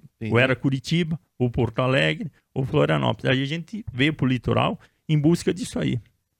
É, porque a frota lá ainda, frota mais antiga, 94 já tava aquele boom, né? Aí... Toda a GM já tinha todo, já Monza, Cadete, Ipanema, Multec e, e se aí com aquilo. É, o Fredo, aí acabou acontecendo uma coisa interessante na viagem, a gente carregou um caminhão lá de mudança, veio elevador, isso, aquilo. Pagamos o caminhão para vir lá. E, claro, né, pagamos tal, o caminhão chegou lá e tal, na, na estrada aí, na estrada, eu fui ultrapassar o caminhão, vi aquele caminhão no escuro, assim, disse, ah, não pode ser, né? Nosso caminhão da mudança, a lona meia caindo e tal. Aí chegamos lá em Balneário, já tinha alugado um local lá, montamos a empresa aí. Depois de seis meses, que seis meses? Depois de uns quatro meses, eu eu me emocionava, para não dizer, não chorava, é. porque eu queria voltar para Concórdia. É mesmo? Porque não tinha grana, cara. Caraca. Não entrava. Eu cheguei a vender uma linha telefônica, que naquela época valia Era, alguma coisa, coisa né? para a Invest Alto conseguir pagar um mês de aluguel. Aí eu é. falo com o Pete, o Pete era um cara que tinha um restaurante assim do ladinho, e um dia eu fui lá, cara, não tinha com quem conversar muito, meu sócio era casado, tinha, tinha os afazeres dele, os compromissos dele depois do horário, e eu não tinha, daí um dia falando com o Pete, o Pete é de Frederico Westphalen, esse sim é, é perto da Argentina. É. E aí falei com o Pete, Pete, tô assim, assim, eu acho que eu vou voltar. Ele, mas por quê? Não, tô assim, assim. Ele falou, Billy, aguenta aí, cara. Chamou a mulher dele. Ó, oh, a comida tua nós garantimos pelo tempo que tu quiser. É mesmo? Comida, Nossa, bebida e tal, tu aguenta aqui. Eu fiquei seis meses devendo ali pra ele. Aí depois te deu uma acerto, tal, tal, quitei. E a minha mãe me ligava, e daí como é que tá? Eu atendia o orelhão, marcava o orelhão, na época, do orelhão, telefone e tal, para nós conversar. E a gente sempre. Aí eu mentia para minha mãe. Ô, oh, tá tudo bem, tá tudo legal, tá jóia. E aí, assim, aí a Alto se mudou em 96, 97 para 98 em Balneário Camboriú. Balneário Camboriú tinha 80 mil habitantes na época. Sim, não é? Concórdia devia ter quanto? Concorde na época tinha 60. 60 é, tinha. Um então maior. a cidade era assim, mas só que o povo era diferente, a gente aprendeu Era conhecido muito. na cidade, né? É, é, e é um povo assim, é muito, digamos assim, a raiz ali existe, a gente sabe que existe, mas é muita gente que vai, como, como eu vi, vim até ali, então tu acaba sendo um estranho no ninho. Então, é. então tu, tu começa. Até a conquista demora. Até a conquista demora. E isso a gente não imaginou que demorava tanto. Não imaginou que demorava tanto. Hoje, estou bem habituado. Tô... Se eu tiver que voltar, volto de cabeça erguida. Não tenho problema com ninguém. Não saí de lá Sim, né? problema. com problema. Então, hoje, isso aí. Coisa, né? Isso aí tal. Daí, montamos aí. Yeah. Aí o João nos conheceu quando eu já tinha mudado o endereço. Lá, já tinha mudado. E, e nisso aí eu lembro muito bem uh, também quando a gente veio ali do lado da empresa, da Invest Alto tinha uma Águas do Vale Piscina, até tem essa empresa até hoje. Minha primeira cliente foi um Chevette 82, hum. Dona Vera. Dona Vera. E depois eu vou passar aí, ela vai lembrar aí, Dona Vera. É. E então isso aí começou e evoluindo, evoluindo. Eu sempre prezei muito por limpeza, organização dentro da, da empresa. Aí fui, fui, começamos a evoluir, sofremos muita concorrência, digamos assim, a gente virou concorrente de empresas Sim, tradicionais chegou, lá é. hoje, uhum. onde hoje mudou muito esse negócio de empresa, né? A gente deixou de ser um concorrente, hoje a gente passa a ser. E a Invest Alto veio ali, trouxe um funcionário de Concórdia, Fábio Biesus, trabalhou comigo muito tempo, veio para veio para Balneário, trouxe ele de, de Concórdia, passou seis meses ele também num não, não se adequou, acabou voltando e agora ele está morando em Navegantes, formado em engenheiro mecânico. Então não perdi o contato com ele até hoje. E aí depois a gente foi. Hoje a Invest Alto conta com 12 colaboradores, tá? Na parte comercial nós somos em quatro. Comigo aí que eu estou nessa nesse meio de campo somos cinco e seis técnicos. Então a Invest Alto hoje nós estamos aí com uma carta de cliente de 6 mil, não, está indo para 8, 8 mil clientes 8 cadastrados. Mil clientes cadastrados. Claro que nem todos são ativos, né? Sim. Então, mas a gente está com 8 mil clientes cadastrados, o qual a gente consegue ter um contato. Você consegue assim... manter o, o, controle do cadastro, que sempre foi uma, uma coisa que eu provoquei a, oficina mecânica, cuidar do cadastro, cuida do cadastro, seja ele de que for, num papel, numa planilha de Excel, num sistema, num software, seja ah. que for. Porque 8 mil para você cuidar é. não é fácil. Né? Alfredo, assim, ó, a gente tem os clientes ativos, né? É. Bem ativos, que assim, ó, é, quem te mantém a tua empresa são poucos clientes, né? São é. poucos clientes que mantêm a tua empresa viva. Então a gente cuida de uma maneira especial a eles, né? É. Especial. Claro que os outros também a gente cuida, tem todo o valor igual, tem. O cadastro meu ali, eu cuido muito do cadastro. Eu tenho ali duas pessoas na linha de frente que uma é o dever dela, a obrigação dela é cuidar do cadastro do veículo, do veículo. Sim. Número de VIN, tal, tal, motorização. E a outra pessoa, na abordagem do cliente, o Eduardo, vamos lá, preciso, é, preciso atualizar seu cadastro. Não, mas eu tive aqui outro dia. Não, vamos lá e tal. Por que, que eu falo isso? Em Concórdia, eu nunca mudei de endereço. Nunca. Uhum. Balneário Camboriú, eu estou lá há 22 anos eu já mudei de endereço quase 10 vezes. Então. Caramba. É, porque. É, sim, era é, ampliação não a empresa, não a empresa, ele não, mesmo. Ah, você, pessoa eu, física, eu, eu, pessoa, física, ah, pessoa, pessoa física, né? Entendi, entendi. Vai em busca disso. Aí você é um, é um cliente de oficina, né? Então, você, você é um cliente de oficina como... que pode. Então, hoje a gente cuida tanto do cadastro do nosso cliente, que até a data do, da CNH e o cadastro. Aí o meu cliente pergunta, mas por quê? Ah, isso aí tu vai ter uma surpresa depois. Mas posso saber o porquê? Pode. Então, quando ele insiste, porque próximo ao vencimento eu vou estar ligando para ti. Aí, próximo do vencimento da carteira de motorista, a gente acaba ligando.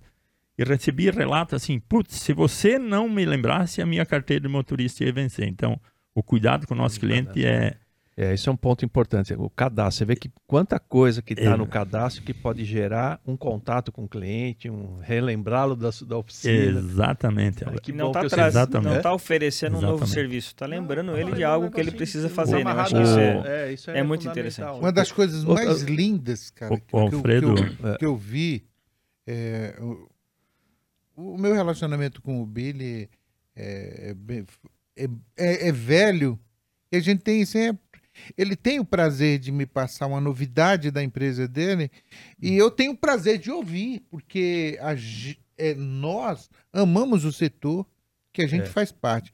É, só para te falar, é, quando lançaram aquele, aquele CDzinho pequenininho, bem pequenininho.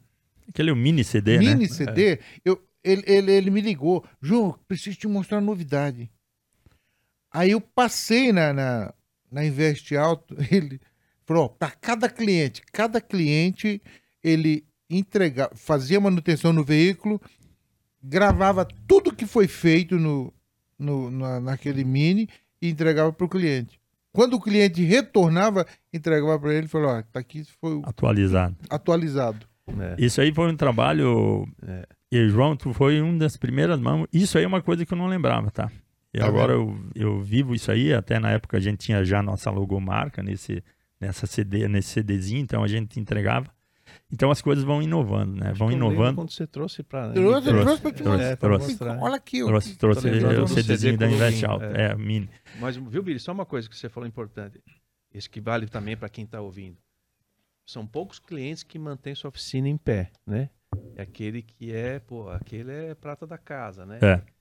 Ele deve o quê? Voltar duas vezes por, por ano na, na oficina, em média? Você tem ensino mais ou menos? O, que a gente, o que a gente monitora lá mesmo, isso eu posso dizer que eu monitoro, até o dia de manhã foi gratificante para mim, depois eu vou, vou compartilhar com o Cousani aqui. Eu tenho uma empresa que presta serviço de, mar, de marketing e cuida da, dos meus clientes, entendeu? É. Eu tinha uma pessoa que fizer, fizer, fazia isso, mas de vez em quando escapavam, vinha aqui e tal. Hoje eu tenho um sistema lá que o cliente é informado de toda a manutenção que ele fez e se tem alguma solicitação. Por incrível que pareça, eu estou há dois anos com essa empresa. Essa, essa empresa já está me trazendo retorno de volta. A maioria dos meus clientes estão marcando revisão através dessa empresa, através da Carol. A Carol, clientes chegam lá e falam para mim: quem é a Carol? A Carol é uma pessoa que presta serviço para mim em casa e tal, faz trabalho home office. Ela presta serviço para Investe Alto aqui, mas é uma empresa que. E essa, essa empresa traz o cliente. Em média, Alfredo, é de seis em seis meses. A gente quer o cliente de volta. Seis, seis meses. É o cliente é um de volta lá para. Aí já está na hora de trocar o. substituir o óleo do motor, já dá uma olhada em filtro, já dá uma olhada e tal. E esse cliente acaba voltando dentro da nossa empresa. Então, isso aí é muito ativo. Falando do CD, hoje a gente tem, na Invest Alto, a gente tem um código, de, um QR Code.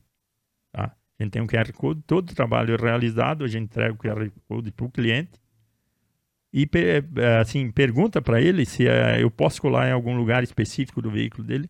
Aí ele pergunta, mas por quê? Abre tua câmera aqui. Tem todas as manutenções realizadas no veículo dele. Isso é uma informação muito importante para o cliente.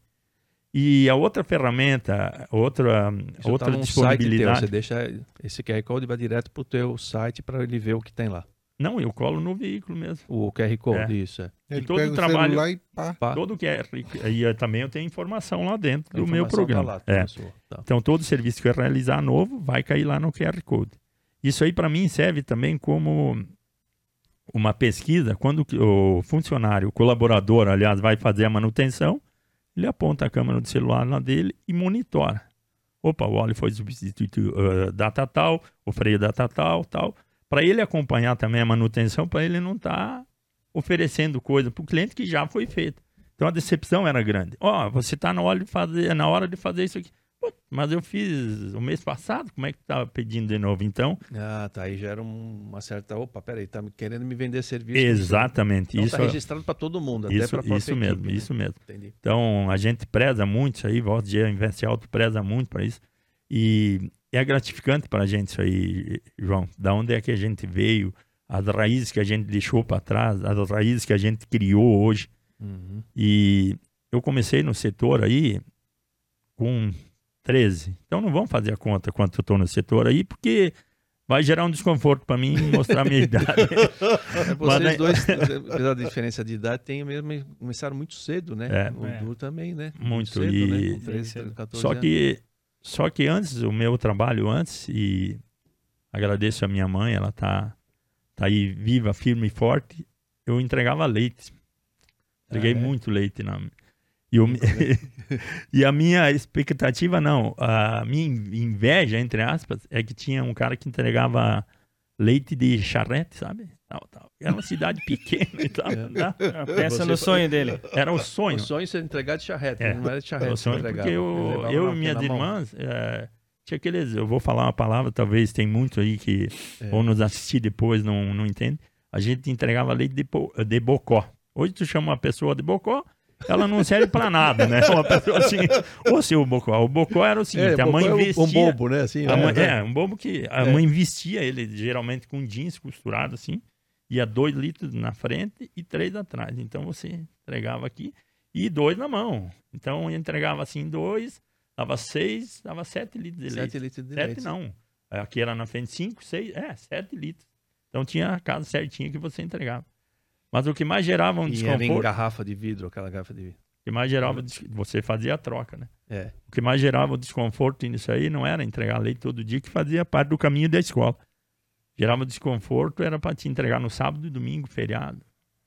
É que tem que entregar todo dia, né? Todo é, dia. então isso aí, então foi o meu primeiro trabalho, foi isso aí que a minha mãe, a minha mãe me deu e, aí, então. E, era ali na, na, na é, era, chamava o quê? Sítio? É, coisa é, ali, a área que vocês tinham ali? A cidade chegou até lá. Hoje meu pai mora lá ainda e a cidade, e chegou, a cidade até lá. lá. Chegou até lá, então É, esse foi o meu primeiro trabalho.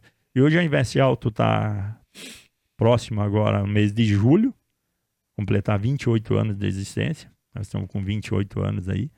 E eu tenho. Tá Agora, o bocó que você falou, desculpa, só, o bocó é a roupa. É era, não, era aquele o colete. O colete. Era... Ah, tá. O colete que você colocar em cima Chamava da roupa. Bocó, o colete. Você, é, é, o colete. O ah, colete tá, para você. Encaixar aí, o leite. Aí eu tirava aquilo e ia para a escola. Ia para a escola. Aproveitava o caminho. Até que eu ganhei um quichute.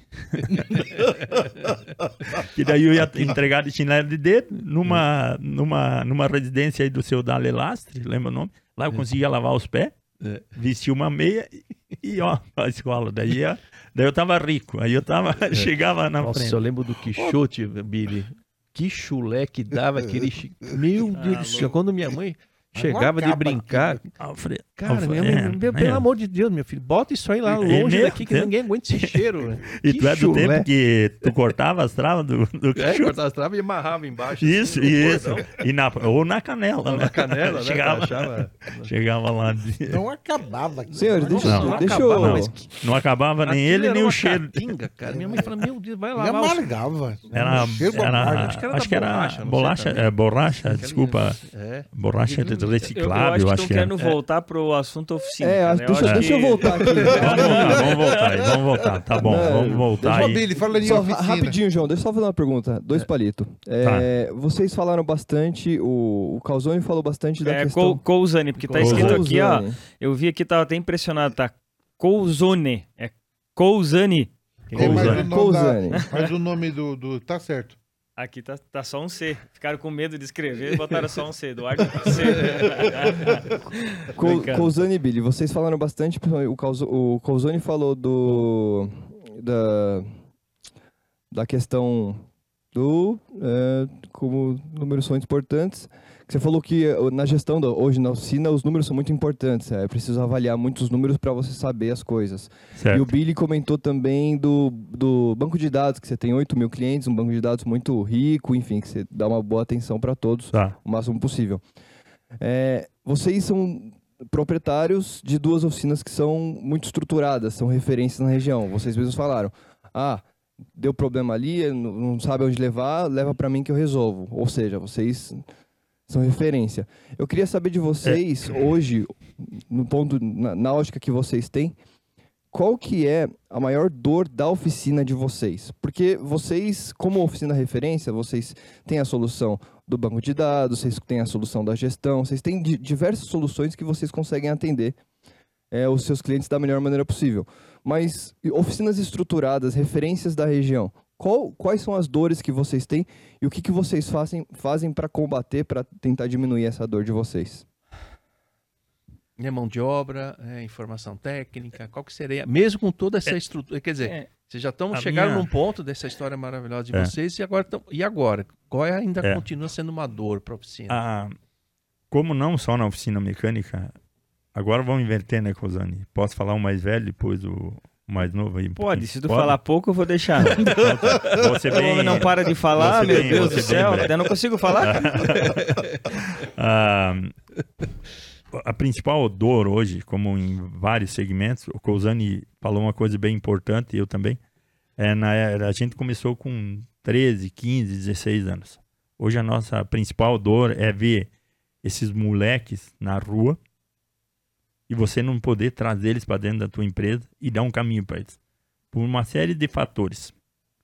É, menor aprendiz, você não pode. Uhum. É, como é que fala outro? Vem o conselho tutelar e te proíbe disso.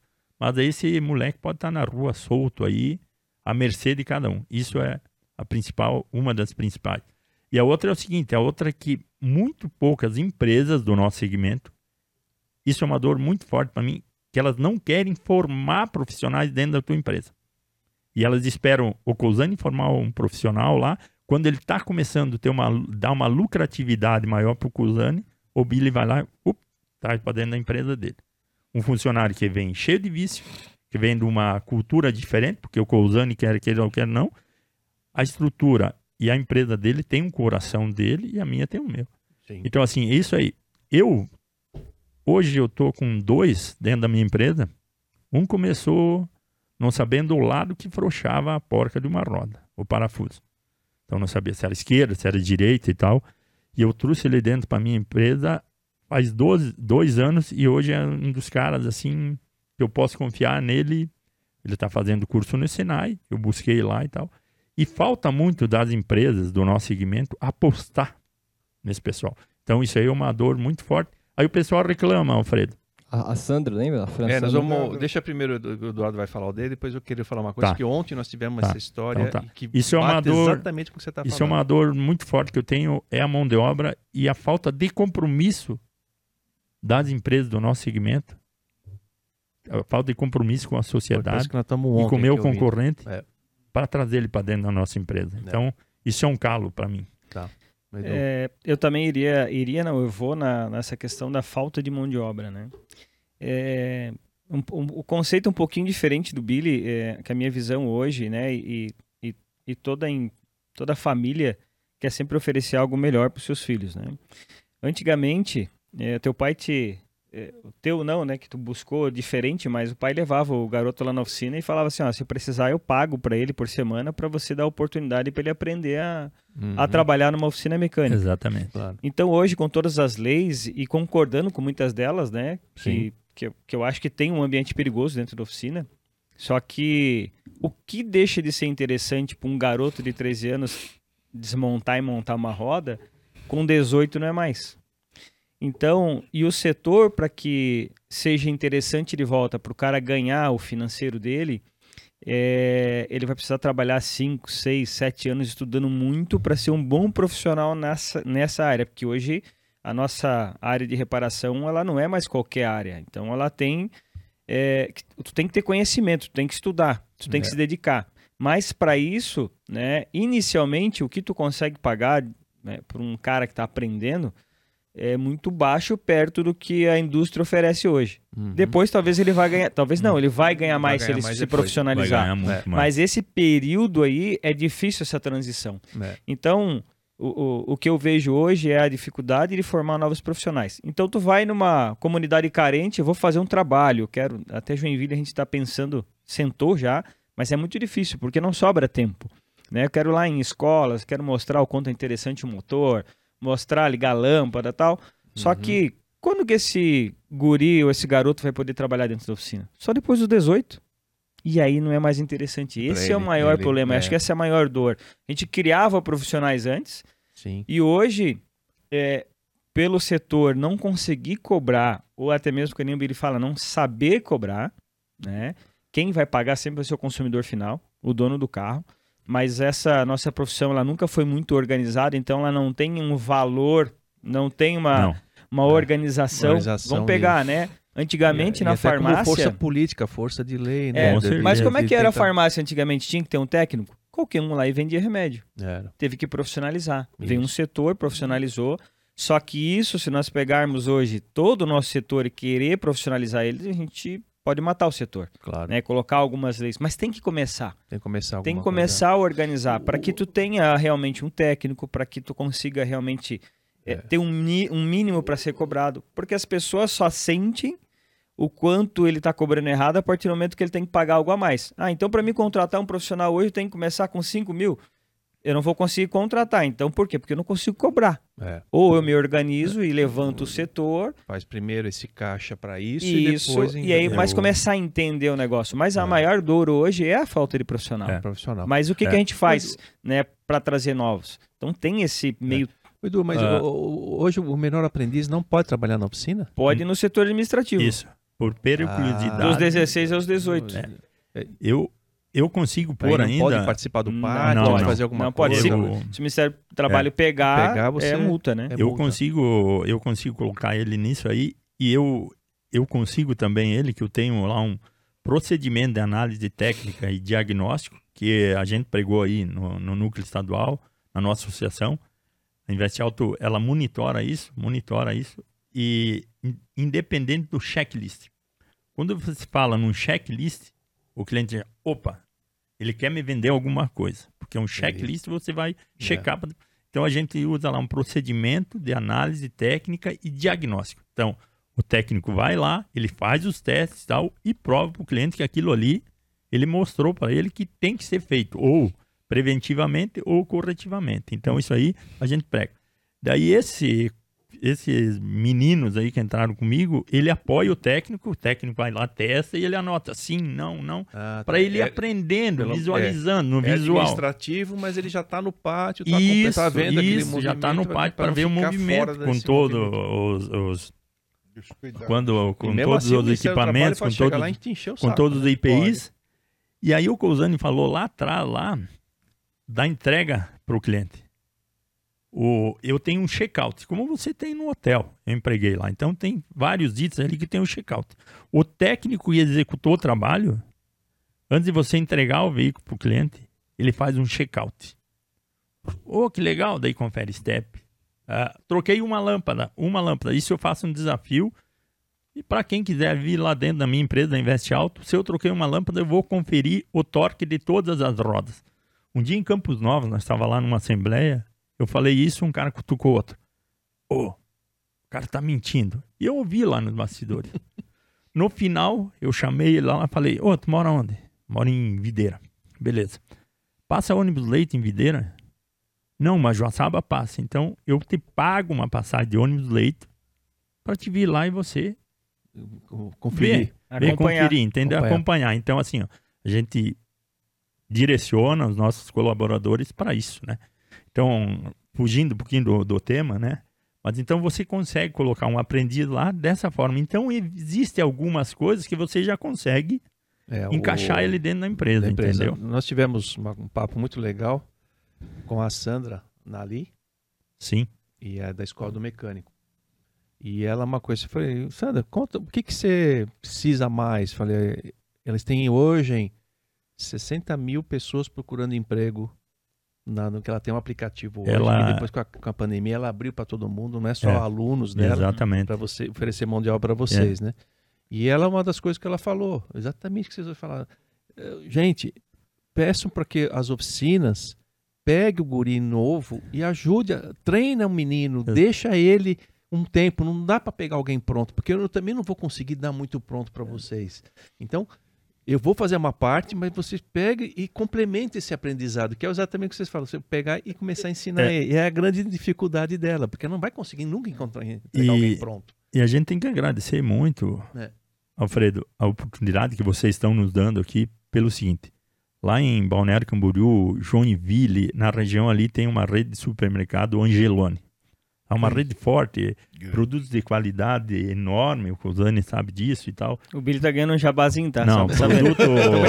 produto diferente. Eu tô, eu tô citando o nome, eu tô citando o nome porque tu passa na frente e vai ver, né? E aí... Salvador, o Billy fazendo churrasco, pegando as carnes na ah, Carne o ano viu? todo. Eu vou, vou falar um negócio pra vocês, tá? Ou, vou, ou nós vamos voar em poltrona separada ou em voo diferente.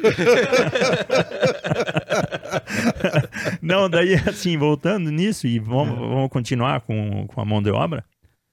A Sandra, a Sandra é gigante. Muito maior que o tamanho dela, muito maior.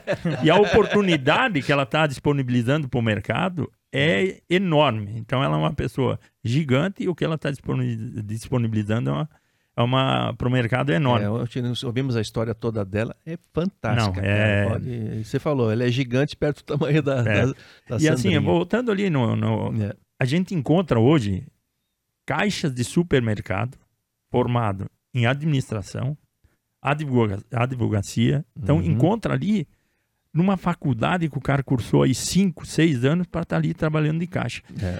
E o nosso segmento é muito mal divulgado né, Vocês estão fazendo um papel muito legal, que hoje o técnico ganha muito bem. Muito bem.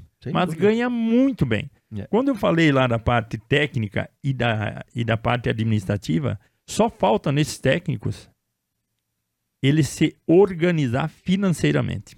É. Porque eles ganham muito bem. Eles Fazer ganham. A gestão é fundamental. E, e, ter, e, falta um pouco, e a gente tem que ser o protagonista disso, de criar glamour para esse setor, para essa profissão. Sim, sim. Não, tem que ser, ter faculdade, curso superior. Claro, você pode até chegar. Sim, claro. Mas entra pro lado técnico brasileiro. O Brasil está precisando de gente técnica. Gente, tá vai faltando. fazer Tá um faltando. curso Que de foi no passado, né, E vai Alfredo? trabalhar de. Tá faltando. Ah, Isso aí houve uma Senai, inversão. faz, Senai fazia muito bem isso. É, foi a época que a indústria iniciou, era o técnico já saía empregado. Já Isso. empregado, Então, Isso. exatamente. E Ah. aí o que, que aconteceu, né? Essa, essa questão técnica, tá? não, eu quero o superior, a faculdade, tal, tal. E aí se deixou o técnico de lado. Criou um É. vácuo. E aí tu exatamente. deixou um, um vácuo aí na, no, É, no- exatamente. É, é, questão É. de governo. É. Mas assim, ó, eu com, com acho que estava com uns 10 ou 8 anos de empresa, eu corri atrás de um técnico em administração. Meu primeiro técnico foi em administração. Eu comecei a enxergar que eu sabia arrumar carro, eu tinha cliente, mas eu não tinha resultado. Ou era muito pequeno o resultado. Falei, pô, preciso me organizar. É. E aí veio o meu primeiro curso técnico, que eu fiz em administração, um ano e meio. Comecei a organizar, mudei vários processos na oficina.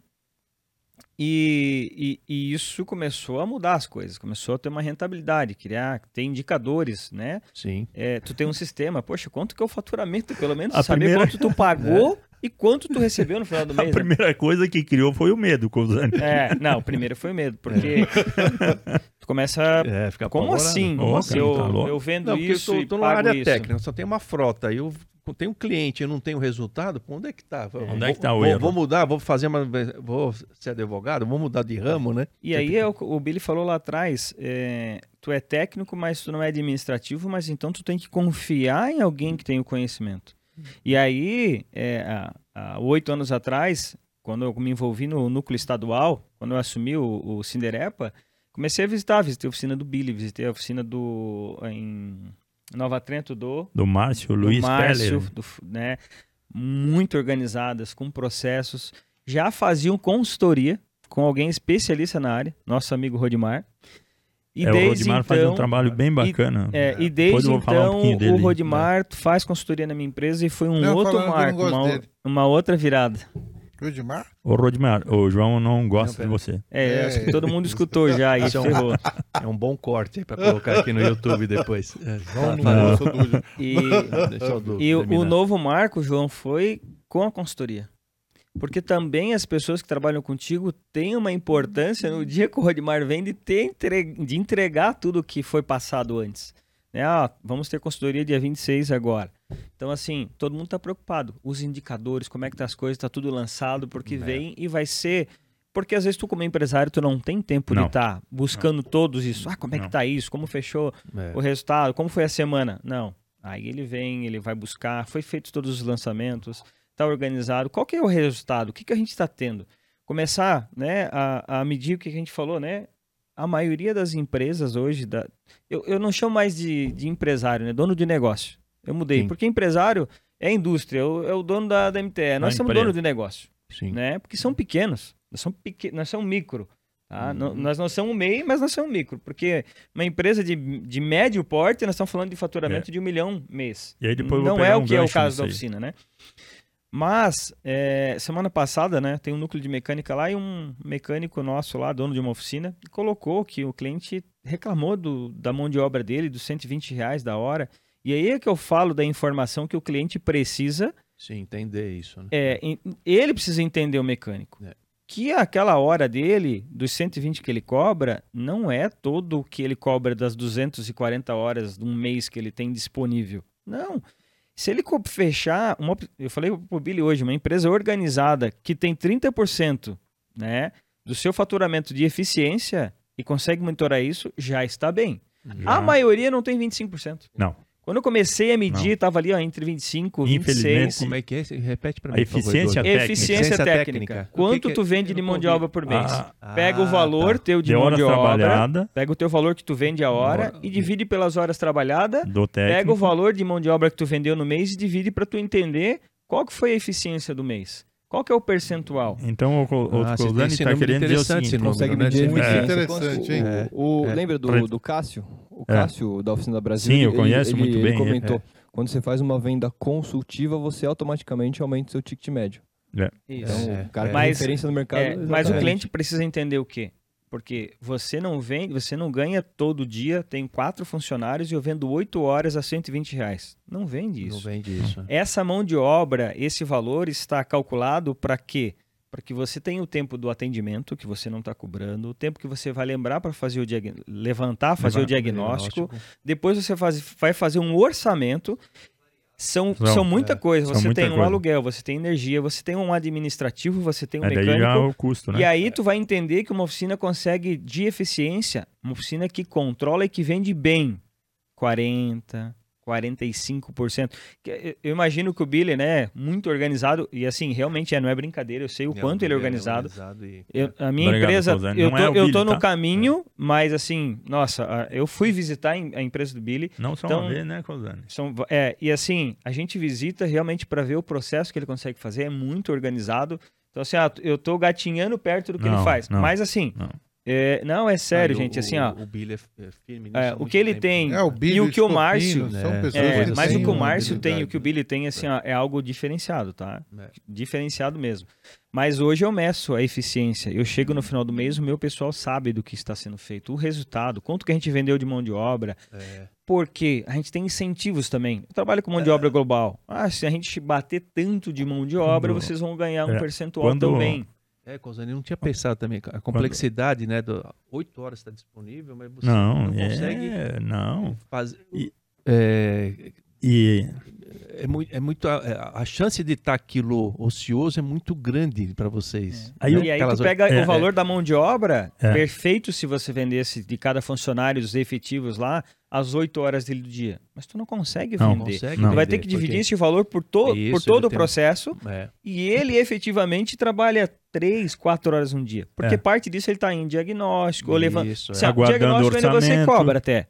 Você, aguardando o orçamento. Mas ah, é, tem tudo, tudo né? Tem, tudo, não, tem o café, não, tem, a chegada, chegada tem horário de almoço, tem. Uma tem, coisa que nós vimos lá fora nos Estados Unidos que a mão de obra também, né, na, na, na oficina, até o tempo de buscar peça, aquilo tem que considerar Sim. que aquilo é um tempo, meia Sim. hora para achar um produto, achar Sim. um fornecedor que entregue a peça. Não só de chegar a peça, mas de encontrar a peça. De buscar no é, catálogo, né? É, o catálogo, a internet carregar. Mais uma informação da indústria de melhorar é, o catálogo para Mais uma informação vocês, bem né? importante para o mecânico passar para o cliente. É. E quando tu sai testar o carro? Quem é que testa o carro? É. Quantas horas tu tem que andar com um carro para que aconteça a falha? Tu consegue cobrar isso? Depois é. do veículo como é que quente. Você, como é, quantifica isso, né? É, que tu tem. Ah, sem dizer que tu tem que estar tá botando combustível no carro, né?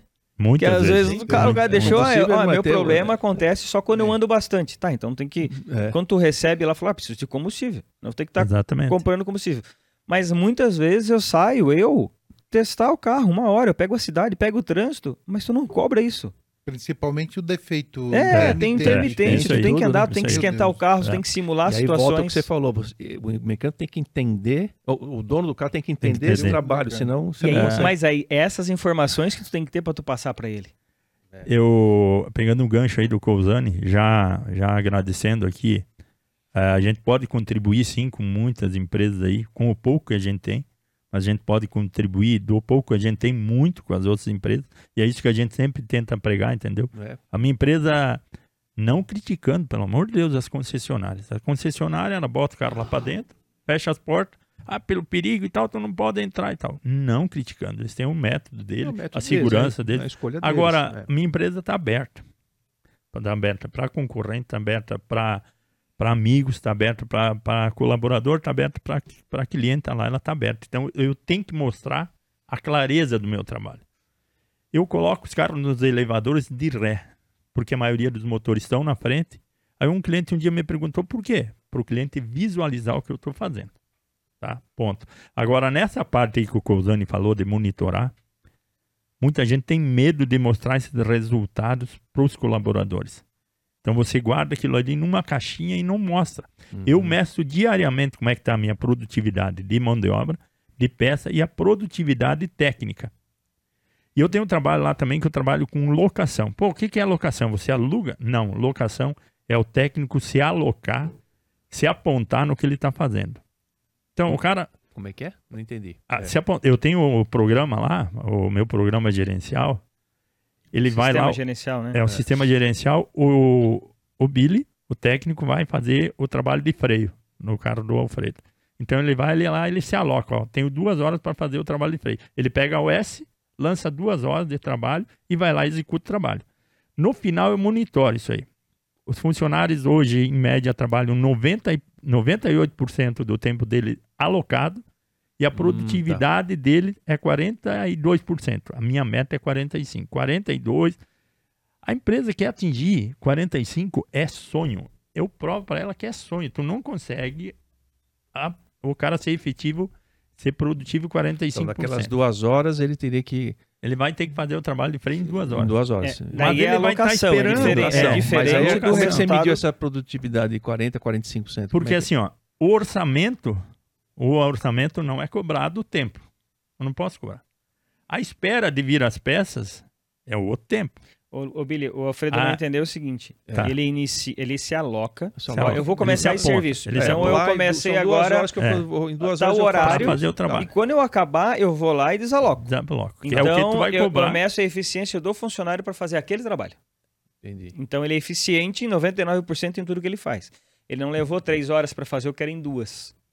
Então ele consegue medir até se esse cara está ah, passando do tempo, tempo, se ele falta conhecimento, se ele falta treinamento. Isso. Aí esse, esse é um tipo de medida de como ele pra... está é, a é. produtividade é. individual dele. E aí tem o percentual, que é de tudo que tu faturou no mês, versus dividido pela mão de obra. Daí tu Mas encontra a, eficiência. A, Invest, a Invest Alto Med também, falaram aí em café, uh, em testar carro, e levar peça, e buscar às vezes e tal. Embora que hoje a gente tem graças a Deus, muitos distribuidores próximos da gente, onde o nosso estoque, a gente conta com o estoque do distribuidor, isso houve uma mudança muito grande no mercado, mas assim, a eficiência dele, tu não pode contar o tempo que ele vai esperar essa peça chegar, para ele estar tá executando o trabalho.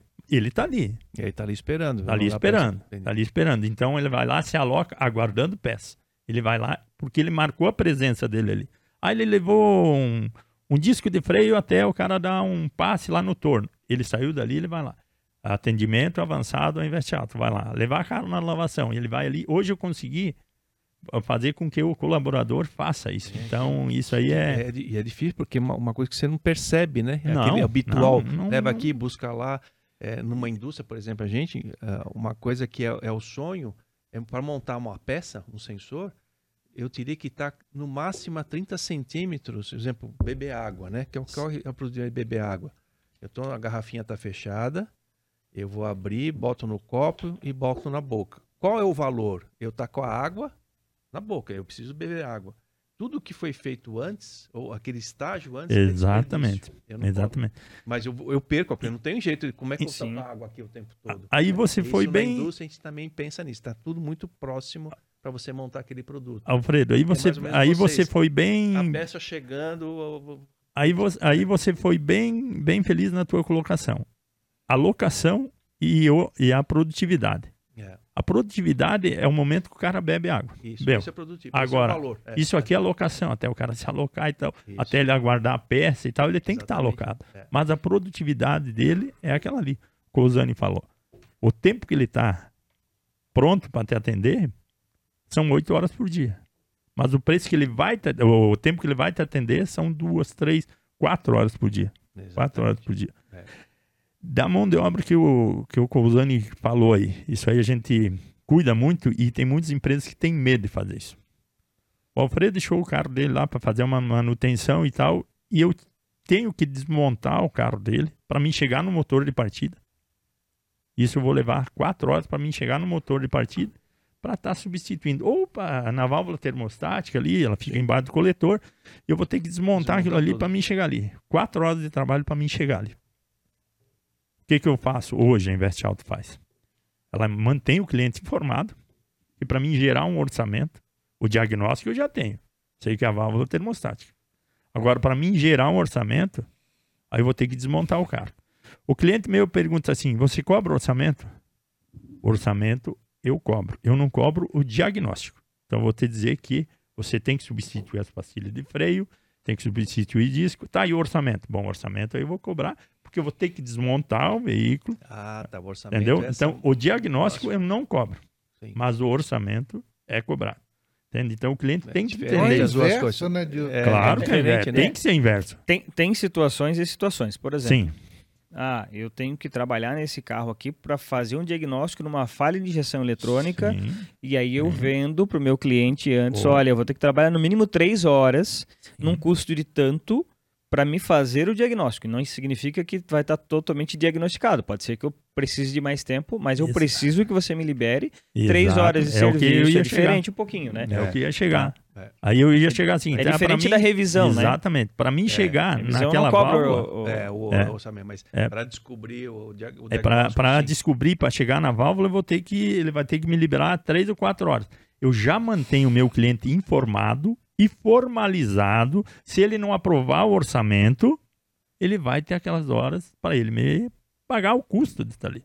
É, porque tá, esse tempo ali é uma hora que você é, tá e se for E se for né? substituir a válvula, aí eu absorvo essa mão de obra, já está dentro do orçamento e aceito, não vai precisar pagar. Entendi. Então, assim, mas para isso tudo, você tem que informar o teu cliente. É, isso, no fim é tudo clareza, transparência. Clareza, clareza é aquilo clareza, que o cliente clareza, te entender. É o que você falou no começo. Ah, porque se, se o Billy faz o diagnóstico e, e ele vendeu três horas de serviço para o cliente, se ele quiser trocar a válvula em casa, ele já sabe que é a válvula.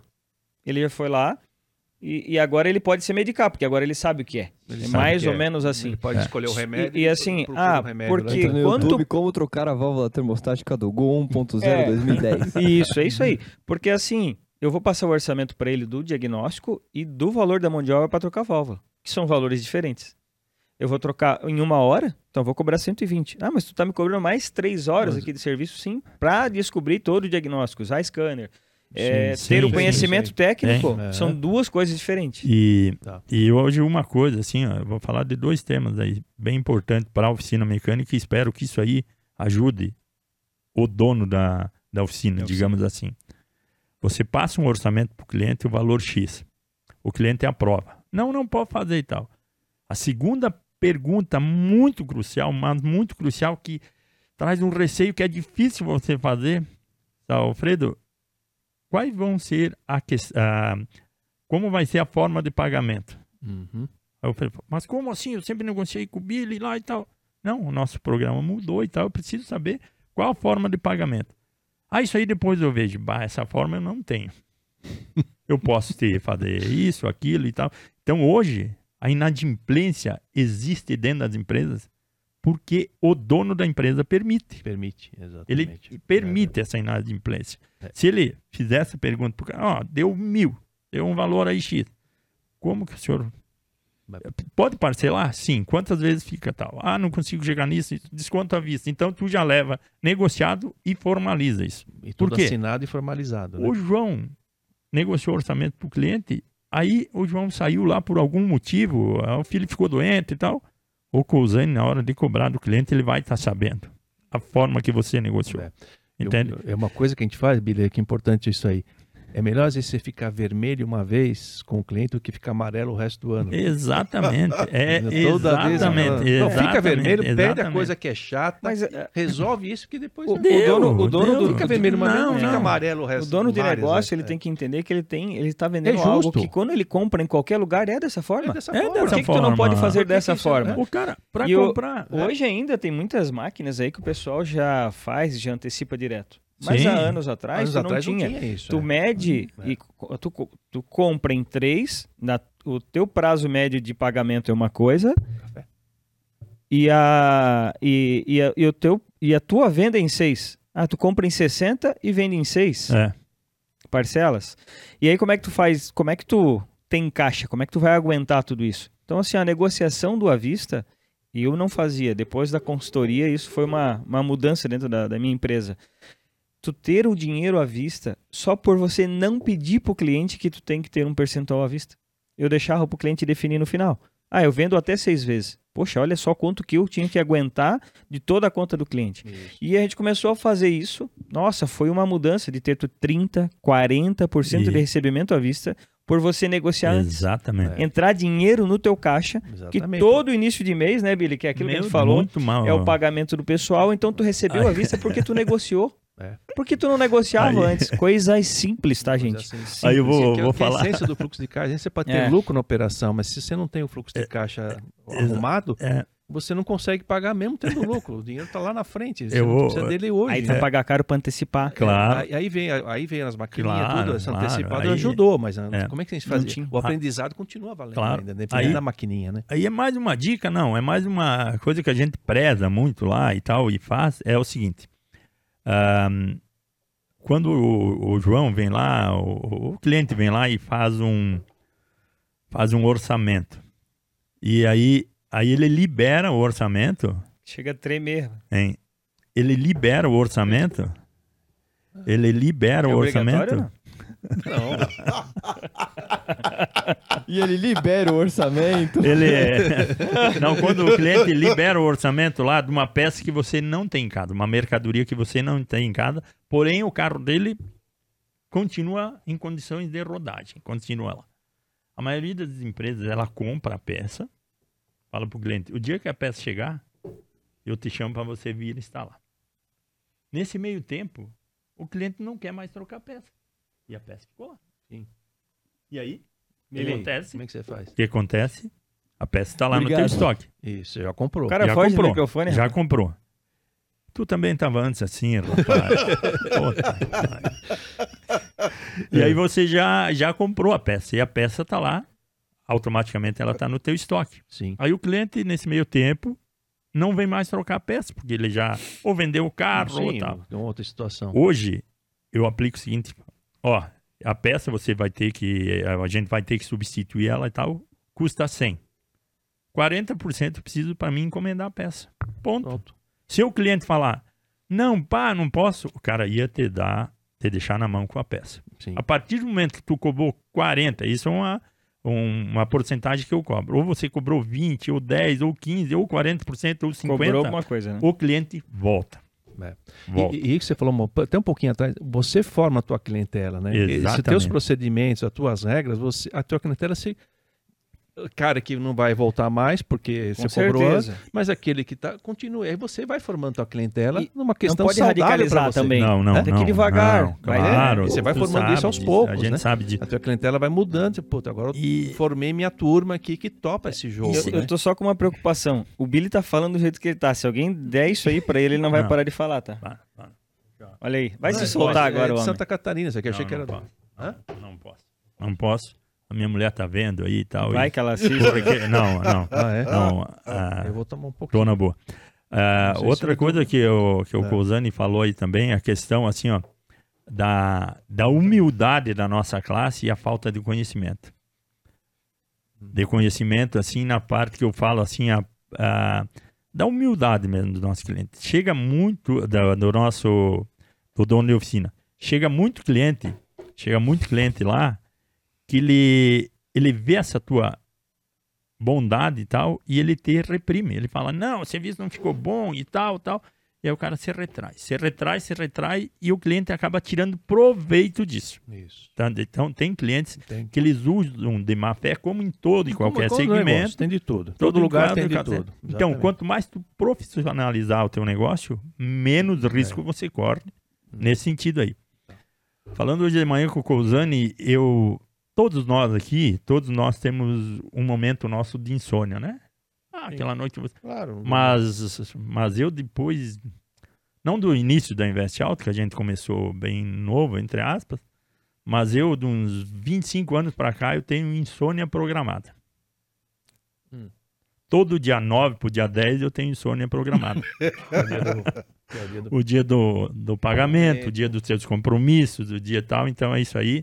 Isso é uma preocupação que eu tenho, porque assim, é injusto com os meus colaboradores, com os meus fornecedores, eu não cumpri o que eu me comprometi. Sim. Então, assim, cumprimento é a maior diferente de dor do, do, comprometimento. do né? empresário é, assim, é pagar teus funcionários. É a Ah, E eu coisa. tenho aproveitando- distribuidor, pô. Eu E tenho o seu, distribuidor. seu né? fornecedor, né? Aproveitando essa Insônia. insônia programada, é, como que foi durante a pandemia para vocês? Teve muita insônia programada? Aumentou o range de, de dias da insônia programada? Como que vocês se viraram a oficina? na- Eu sei que foi considerado serviço essencial, mas enfim, mudou alguma coisa? Teve que desenvolver algum serviço novo para conseguir continuar girando? Enfim, como que foi com vocês esses, acho que um ano e meio forte aí de pandemia? Assim, eu sou eu sou descendente de gaúcho, tá? Meu pai, minha mãe é gaúcho e tal. Eu gosto muito, a gente conhece como mate, mas eu gosto muito do chimarrão.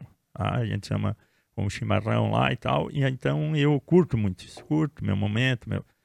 Aí assim, nós tivemos que fechar lá, fechar as portas 21 dias. 21 dias de porta fechada. Porta fechada.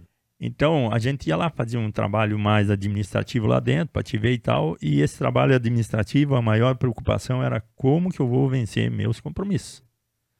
Aí tem um, um sargento um, lá dentro da Polícia Militar, o Pedro, muito amigo meu e tal. Eu falei, ô Pedro, eu tenho alguns trabalhos aqui, eu posso chamar os funcionários aqui para trabalhar. Ele falou, olha, pelo decreto, se eu chamar, se chamar aí tudo, nós vamos lacrar. Tu não vai poder abrir empresa. Então, isso aí nos gerou um medo muito grande. Aí a gente buscou sim, porque aí o cara fala: ah, tamanho da tua empresa e tal, tu não tem uh, um, um, caixa guardado, uma reserva? Cara, hoje é difícil tu ter isso. É difícil porque tu tem teus compromissos e tal, é muito difícil hein? a empresa que tem essa reserva. A não ser que ela está muito além do, do mercado. Então isso aí fez com que a gente buscasse alguns recursos, né? Via, via financiamento e tal, para mim manter em ordem. Mas respondendo à pergunta do Rafael, é o seguinte: uh, isso aí fez sim, no meu momento lá e tal, buscar. Uma das buscas que eu tive foi essa empresa de marketing. Procurei lá e tal, tal, já, já tinha ouvido falar e tal da empresa essa. Eu busquei ela, contato telefone, a gente conversou, conversou, conversou e tal, tal. Eu falei, bah, então vamos entrar nessa, mas você tem que me dar um prazo e provar que isso funciona. Tá ruim para mim, mas tá ruim para você também. Claro, você claro. quer conquistar um cliente, então nós vamos. E essa foi uma das sacadas que eu eu vi. E outra foi também que ela deu um chacoalhão na gente assim para a gente, opa, vamos se programar um pouquinho diferente aqui, porque tu viu muitas empresas fechar, né? Sim. Muitas empresas fechar. Isso aí é é, dolorido, é doído, é uma coisa assim, uma dor que você sente aí é. e tal. E Restaurante e você, que você Eduardo, como é que foi? Tem que cortar o Billy, cara, senão ele não deixa eu falar. assim, ó, eu, te, eu tenho uma parte, a mesma visão que o Billy, quanto aos dias que a gente ficou parado, mas também foi um ótimo momento para o setor, né? Pós, né? Pós o, a primeira parada. Bem lembrada. Porque a gente né, subiu o nível de trabalho, assim, claro, levou uns três meses para voltar ao normal, mas a gente não parou até agora, né? Então, assim, o nosso setor foi um dos menos afetados, né? É, é. Se a gente comparar com alguns setores que levaram mais de um ano para poder voltar, setor de evento, dois anos, né? Bem colocado. Então, é. assim, o nosso setor sofreu muito pouco. Mas, é, pegando o gancho do Billy quanto a dinheiro, financiamento, ter crédito, é uma coisa que eu queria ter falado antes.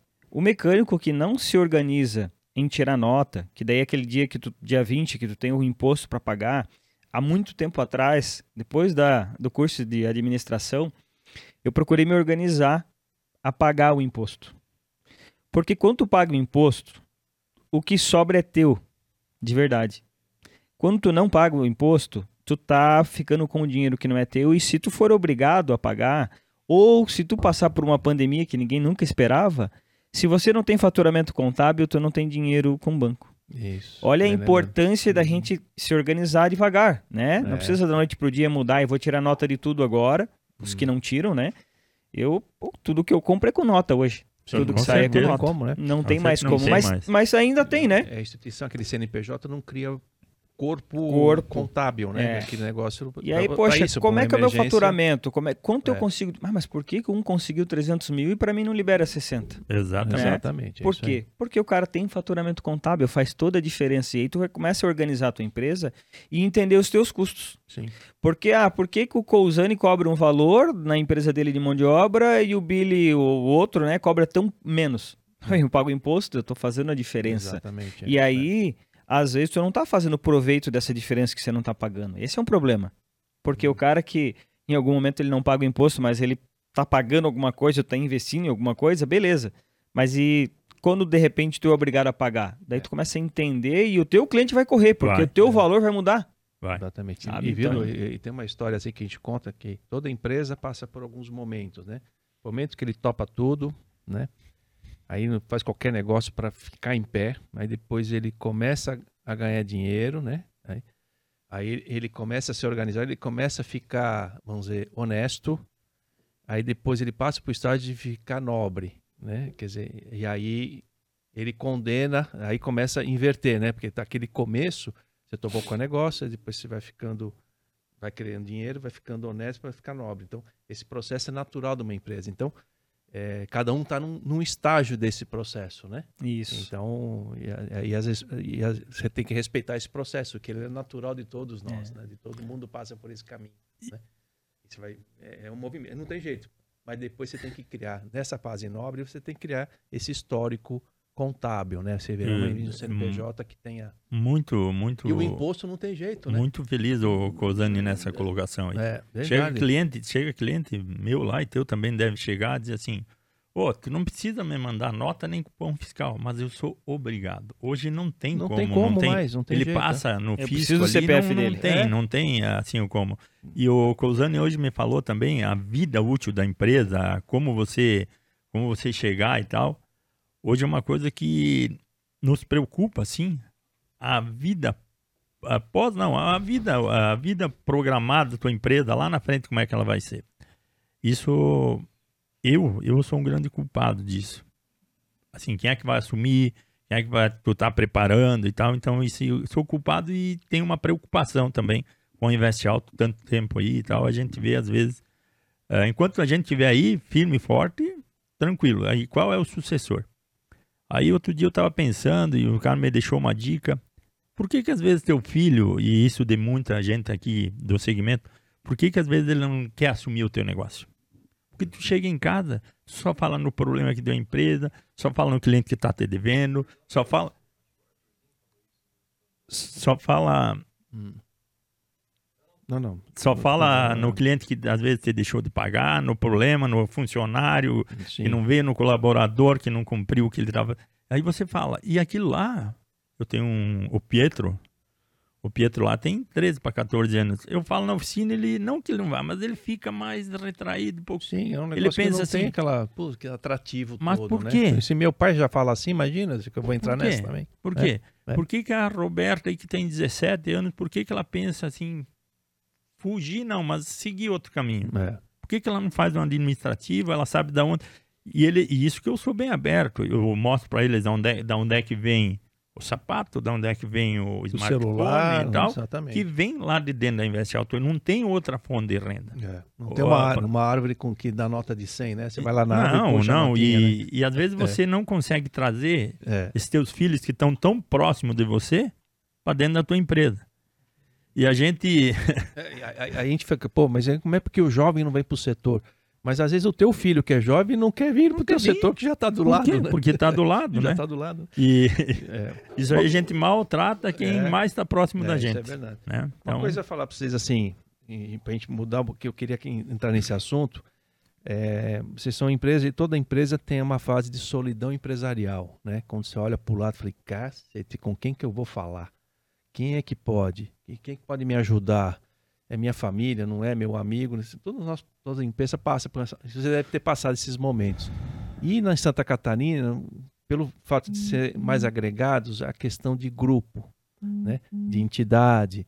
E aquilo é uma maneira de você tirar a tua solidão empresarial. E aí começou a se criar uma coisa que né, foi forte, que é o NEA, que é o grupo, ainda o é, núcleo, né? ainda é. Eu queria que vocês contassem porque isso ajudou muito a tirar a solidão empresarial, né? Isso e é muito comum isso no sul, mas não é comum em outros países, é, outros estados do perceber país. Perceber né? que as dores são muito parecidas é, e aí isso, é. quando tu tá sozinho, tu não entende que é uma dor, ah, é só eu que tenho esse problema não. Quando tu se reúne, é. tu começa a ver as dores que são muito parecidas e tu tenta achar soluções em conjunto. É. Que a gente nós não somos concorrentes, nós somos parceiro de trabalho. Essa é a diferença que as pessoas alguns que não participam ou que não entendem a importância que é estar junto, é, não, não entendem, né? E Aí tem serviço para todo mundo. Que tem, tem para todo mundo. Todo o mundo. tamanho da frota Exato, e a quantidade de oficinas é. que tem dentro de, uma, de um município. Sim, ainda, é. Todo mundo ainda falta serviço. Falta. É. Para entender que a concessionária é, ela não dá conta. Não dá conta. Não, pós, não, não pós a garantia. Não dá para colocar todos os carros que estão na frota dentro da concessionária para arrumar. Não tem como, não né? Tem como. a concessionária tem uma obrigação muito grande com o carro que está na garantia. Ela não pode atender, não pode, ela vai atender o carro que está fora da garantia, porém, programado, ó, daqui 20 dias, né, tal. Então ela tem, ela tem um compromisso grande Isso. enquanto está na Nesse garantia. sentido, E ao né? mesmo tempo deu oportunidade É. para se criar a reparação independente, né? Ela foi Hum. criada, ela existe antes da montadora aqui no Isso, Brasil. é. né? Mas voltando aí à questão do grupo, né? Eu participo do, do núcleo Como é que- estadual lá do Como NEA. é que quando é que se formou? Como você pode você O grupo funcionou, eh, formou através de um projeto Empreender que veio através do Sebrae. NEA, NEA o nome, Ó, NEA. É, qualquer Núcleo Estadual de Automecânicos. Então esse Neia núcleo Arvesc. é. É. Daí depois se criou a Arvesc, que é a mesma coisa, porém a Arvesc ela é CNPJ, onde a gente pode Associação, né? é uma associação aí. Então o NEA surgiu através de um, de um projeto que tem em Munique, na Alemanha. E esse Hum. projeto foi trazido para Santa Catarina. Nasceu em Joinville, começou ali em Joinville e isso Uhum. começou a se expandir. O Elvis, o Elvis foi ele que Foi que deu uma deu uma impulsionada e tudo. né? E eu participo do NEA desde 98.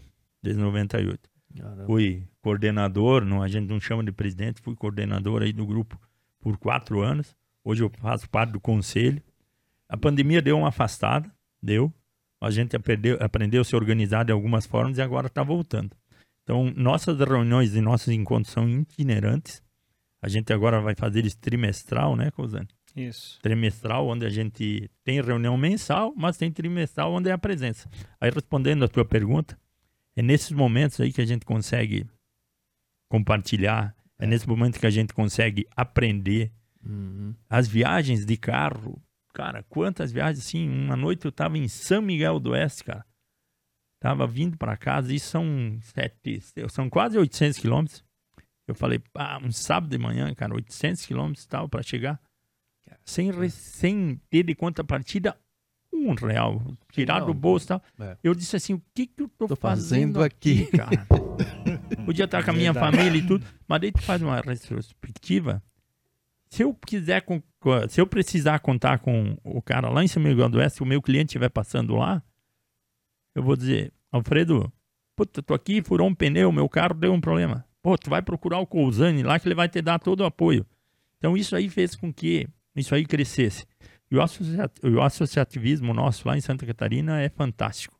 É uma coisa assim que... É um exemplo, né? E outra coisa, É, a- é- é espetacular. a persistência, a permanência dele, cara, surgiu em 97. Nós estamos falando aí de, olha, mais de 20 anos. É. Então, assim, isso aí para nós é muito gratificante. Continua 25 anos forte ainda, continua forte. A gente conta sem pagar uma empresa, sem desembolsar um real. A empresa não desembolsa nada. Como é que ela se sobrevive? Então, a gente tem algumas meios de sobrevivência lá do Nervesc através dos distribuidores, dos fabricantes que são vocês. Uhum. A gente deve muito à MTE. A MTE é uma empresa muito parceira nossa lá, muito parceira. E eu fui para a Alemanha em 2014, Rosane. Uma feira lá, automecânica. Cara, quando eu vi a MTE lá, cara, falei, puta. Tô em casa. Não, vou, vou até falar um palavrão, né? Puta que pariu, cara. Tá aqui a MTE aqui, cara. Tá, eu tô em casa, cara. E aquela feira lá, quem não, não teve É oportunidade é ir, uma tem- oportunidade tem e é enorme, cara. Aí É. tu vê uma empresa sólida e totalmente brasileira tá lá, isso aí para tá mim foi, é. foi um orgulho. Então a Ô, MTE Billy, É? é muito muito parceira nossa. aproveitar uma- a- essa questão de núcleo né, estadual, é, onde a maioria que entra por alguma necessidade, acho que é o mais importante, porque há em algum momento aquela solidão que acontece e aí eu busco, né? Eu busco, vou lá, aprendo um monte de coisa, divido e daqui a pouco parece que não tem mais valor, mas aí é que está o teu momento de contribuir com os próximos. E, a- Uma e- gratidão aí. a- na é, história, a né? gratidão de tu, porque assim, sempre vai ter novos. Sempre tem mecânicas novas. É. Olha o quanto a frota circulante cresce.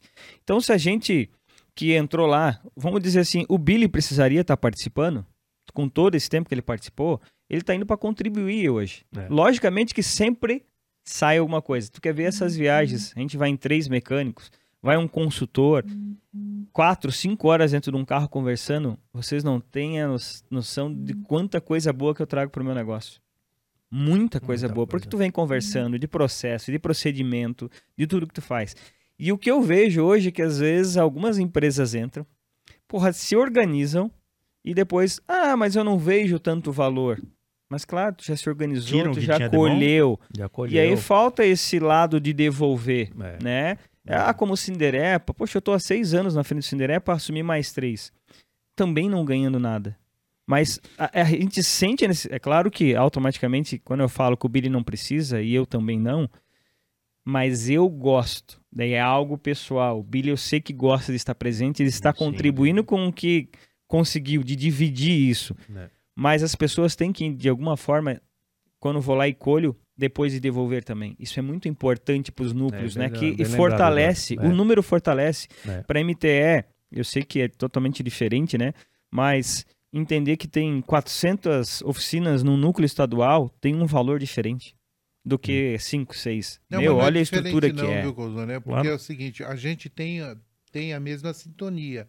É, é, com o NEA, a, a MTE, ela me liberou. Eu acho que foi. Foi o Alfredo ou foi por conta própria? Mas não sei. Mas é o seguinte.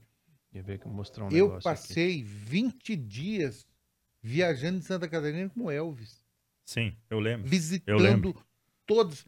Então, é, é, é, quando você fala assim, não precisa, é a, a paixão. É também tanto você quanto o Billy faz parte da história. Ele quer construir. Porque a, a, a Investe Alto ela tem que ser perene, a Cozone tem que ser perene. E como outras empresas, tem que ser perene porque faz parte de uma é. engrenagem da, da sociedade que são fundamentais. Então a gente fez parte daquele trabalho. Eu tenho um orgulho tão grande de ter feito parte do NEA, visitando oficinas que mudaram o seu contexto.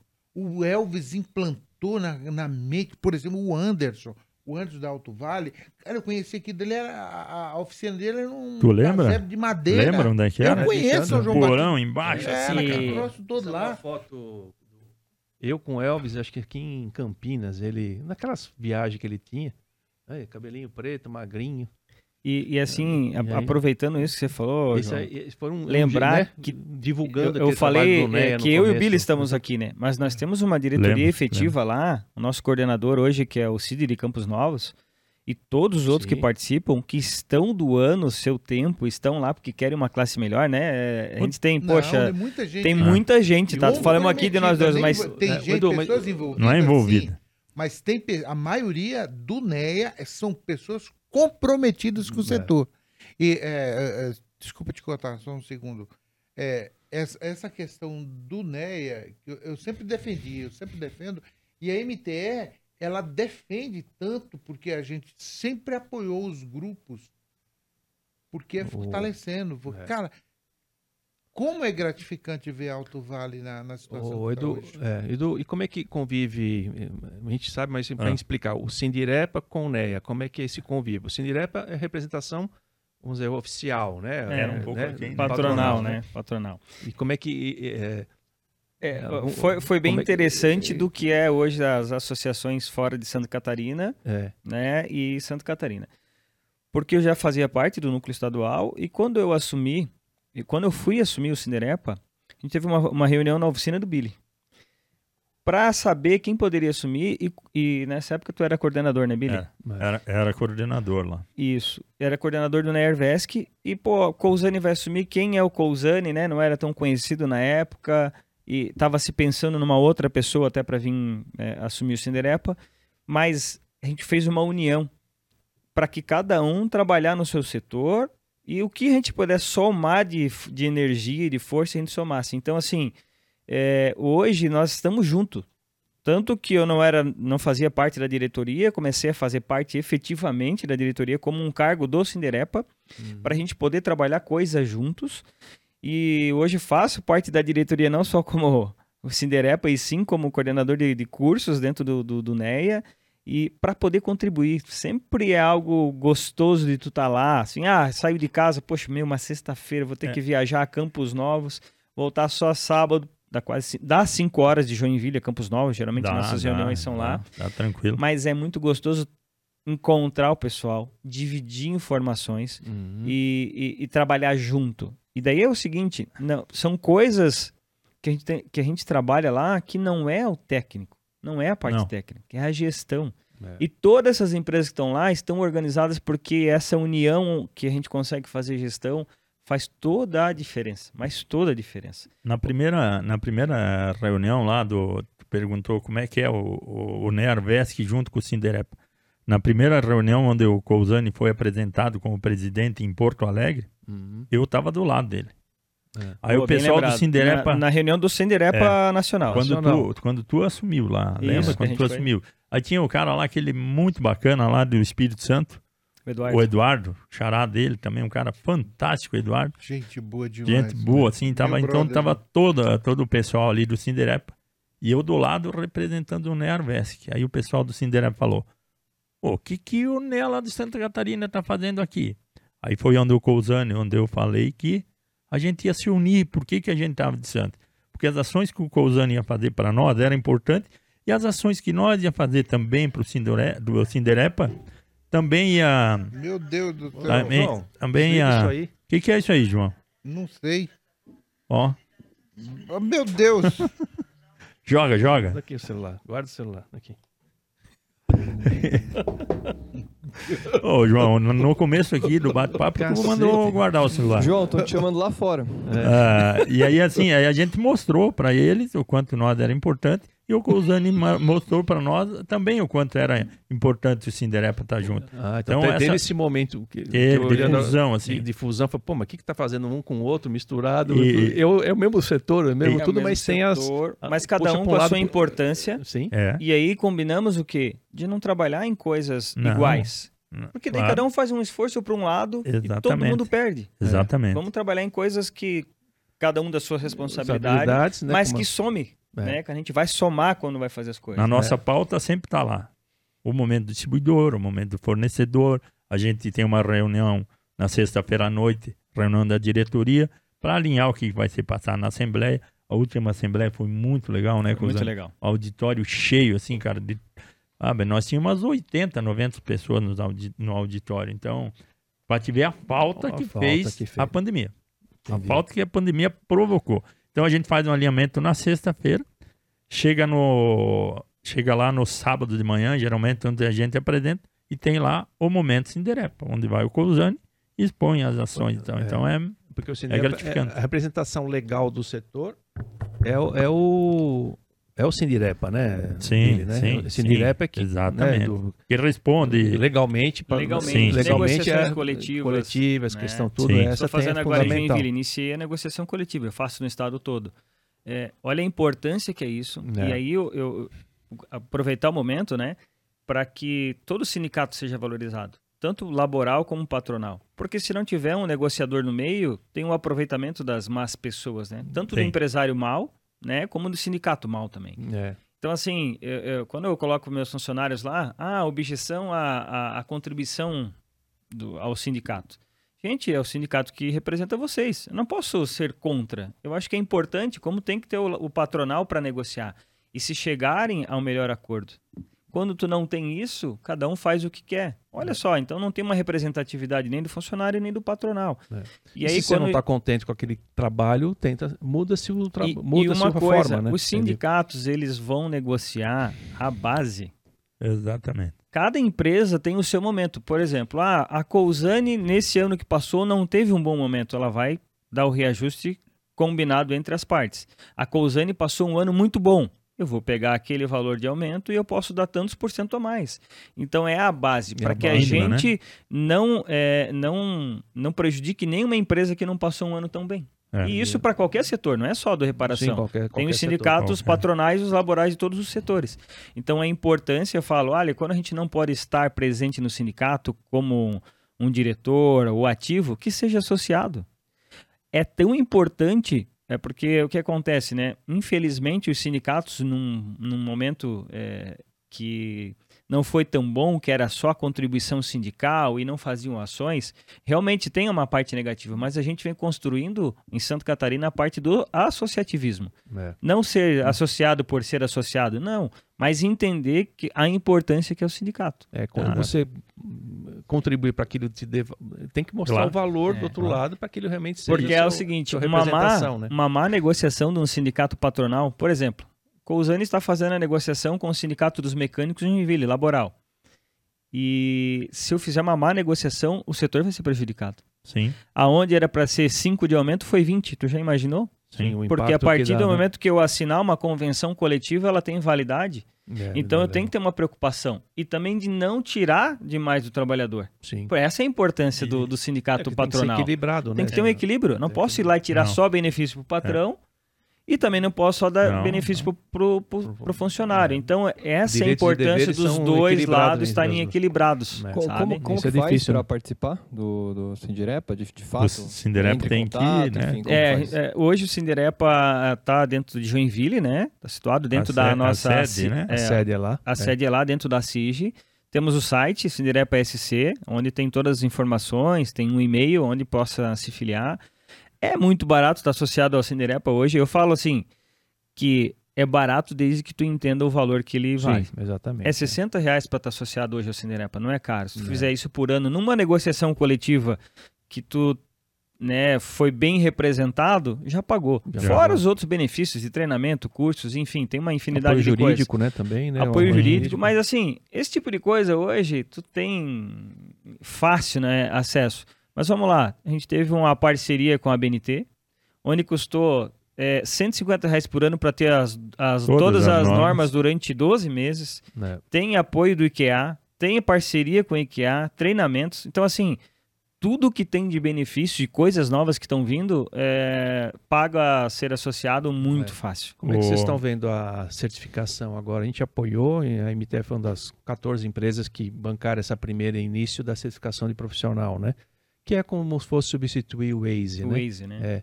E agora é com o IKEA, né? Que a gente está... É, eu Tá. tenho, eu É. tenho, só concluindo a fala do Cousani aí, É. a do NEA e, da- e também Sim, do, sim, claro. do Sinderepa, daí pra gente, não é botar tampa, né, mas Uhum. a gente vê também aí quanto é dificultoso, a gente vinha falando antes, a sucessão.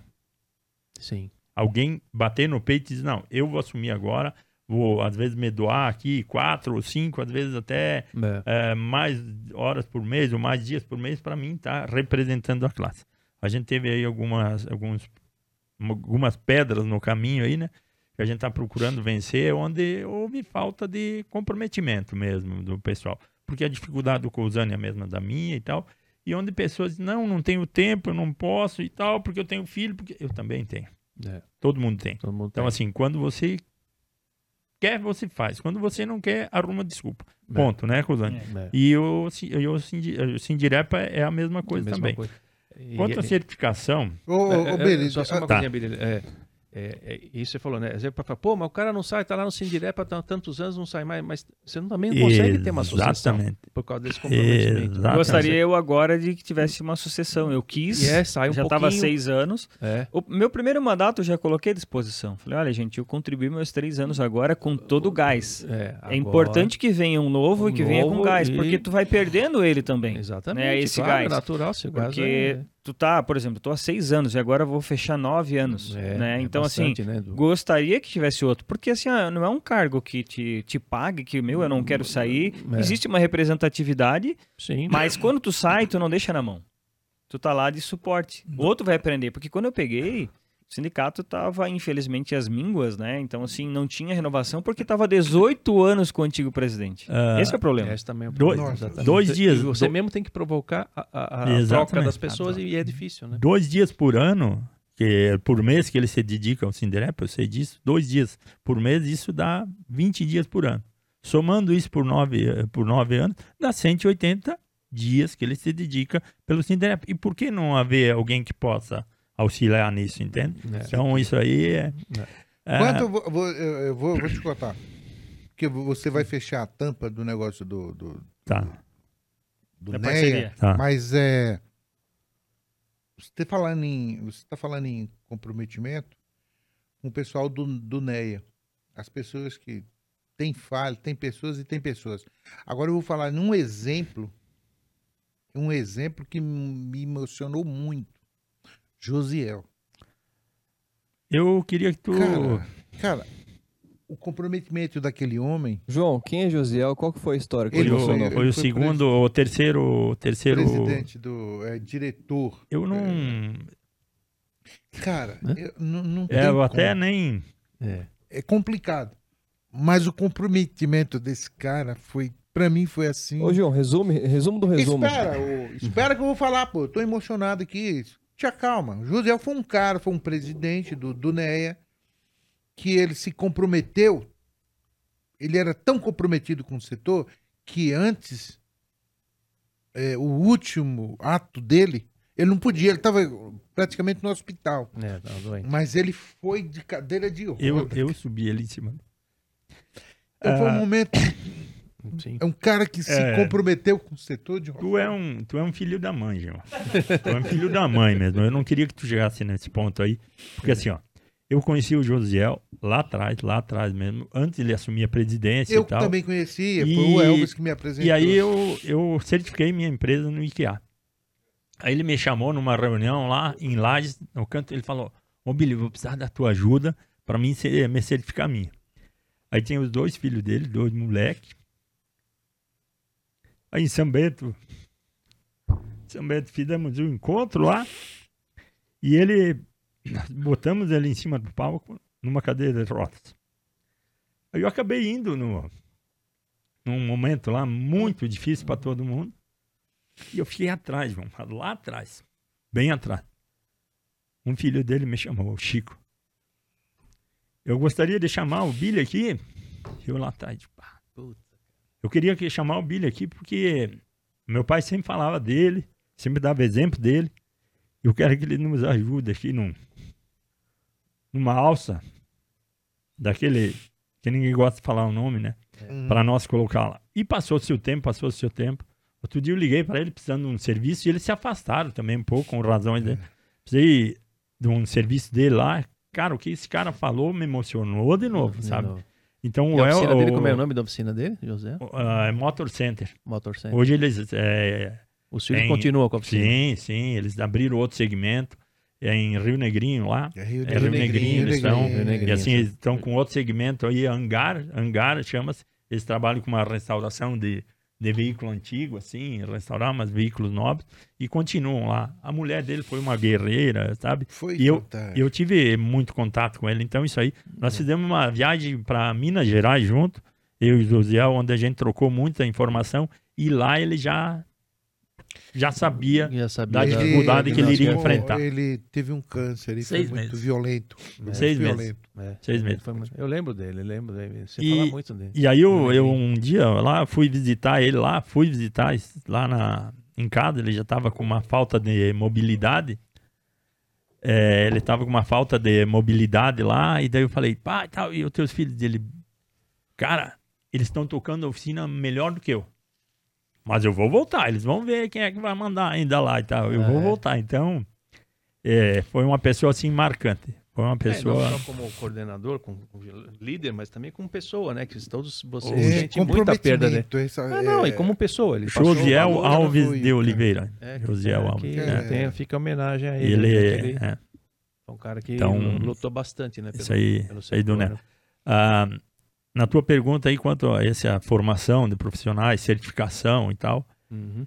é, esse é um trabalho, é, eu até ia tocar nesse assunto, ela ainda está um pouco distorcida para nós lá. Então acho que cabe um, um esclarecimento, não, Ah, cabe uma ótimo. afinação melhor dentro Isso. do grupo. Tá. Nós podíamos marcar um dia, Vamos. Alfredo, onde a gente vai ter uma assembleia legal e tal, e a gente levantar isso aí juntamente com o Cousane, É. de vocês ir lá expor, e daí O- o Nerves que sim entrar no compromisso de chegar lá, É, vocês vão impor e de- daí de nós impor, dizer, ó, é, as oficinas mais de ponta aqui, nós vamos precisar disso, É, disso, pra um- gente, é, um pra pouco- gente estar junto. É, um pouco que foi assim, pô, não tem mais o Waze e tal, e aquilo sempre ficou, pô, ficamos refém do Waze.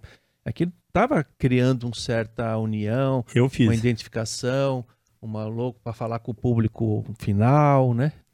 Porque quando você certifica, você valoriza Sim. tudo aquilo, né? Qualquer diploma nosso, você se você valoriza, né? E aquilo precisava, o setor, essa organização. Tentou se via Senai, tem alguma coisa, aí o que há, em conversas com o próprio Sindirepa Nacional, também falava, vamos com- fazer por aqui. E aí teve um trabalho, foi, pô, mas vamos colocar no ar, uma- alguma coisa no ar. É, porque antigamente, lembra do Waze? Você tinha que ir no. Quer? Vai. É, quer, quer, quer dar uma saidinha? No É, toalete? Tá bom. E aí eu conto essa historinha um pouquinho aqui pro Edu. E aí o. o Waze era é, presencial, era um trabalho isso, tem 15, 20 anos atrás, lembra? Pô, pô mas eu, Cheguei a fazer. É, e aquilo ficou e Dentro marcou Senai, um pouco, né? né? Marcou muito a, a, os mecânicos e tudo mais, né? E, tem, e, e sempre esse sonho de resgatar. E aí, poxa, mas agora tem o sistema online, né? Que naquela época não tinha essa ferramenta maravilhosa e hoje dá para você fazer online, né? E aí o IKEA, poxa, precisamos colocar alguma coisa no ar. Então aí, coordenado com o IKEA, fala assim, poxa, precisamos de um, de um de algum dinheiro, que não tem, para você colocar pelo menos uns o mais curso mais básico para tirar a certificação. Não tem mídia ainda. Então, por isso que eh, essa dúvida é, é interessante, que agora nós temos que disseminar isso. Então, a MT mais 13 indústrias bancou o número de inscrições, também 100 inscrições cada indústria. Com esse dinheiro que a gente pagou antecipado, aí nós estamos doando, doamos para as oficinas, que a gente tem contato, é, colocar o software no ar colocar ele com um sistema de prova e tudo mais, aquele negócio todo. E, e aí tá, tá nesse começo. Eu acho que na semana, esse mês de maio, pelo Automec 360, vai ter um esclarecimento. Acho que vale a pena vocês é, se inscreverem lá e já pelo menos assistir. Acho que é o Alexandre do IKEA que vai explicar sobre isso. Né? É, o pessoal do IKEA, é, como eu faço parte do Cinerepa Nacional, né, é. e, e a gente participou dessa dessa ideia, dessa construção, e aí o é. IKEA ficou responsável em buscar, né, a, é. os apoiadores, né, porque isso. tudo tem um custo, né? Tudo tem custo, né? E, e isso que eu sei que vem, não é, é de um mês atrás, então é algo que tem um ano, um ano e pouco, onde isso. a gente estava em pandemia, é.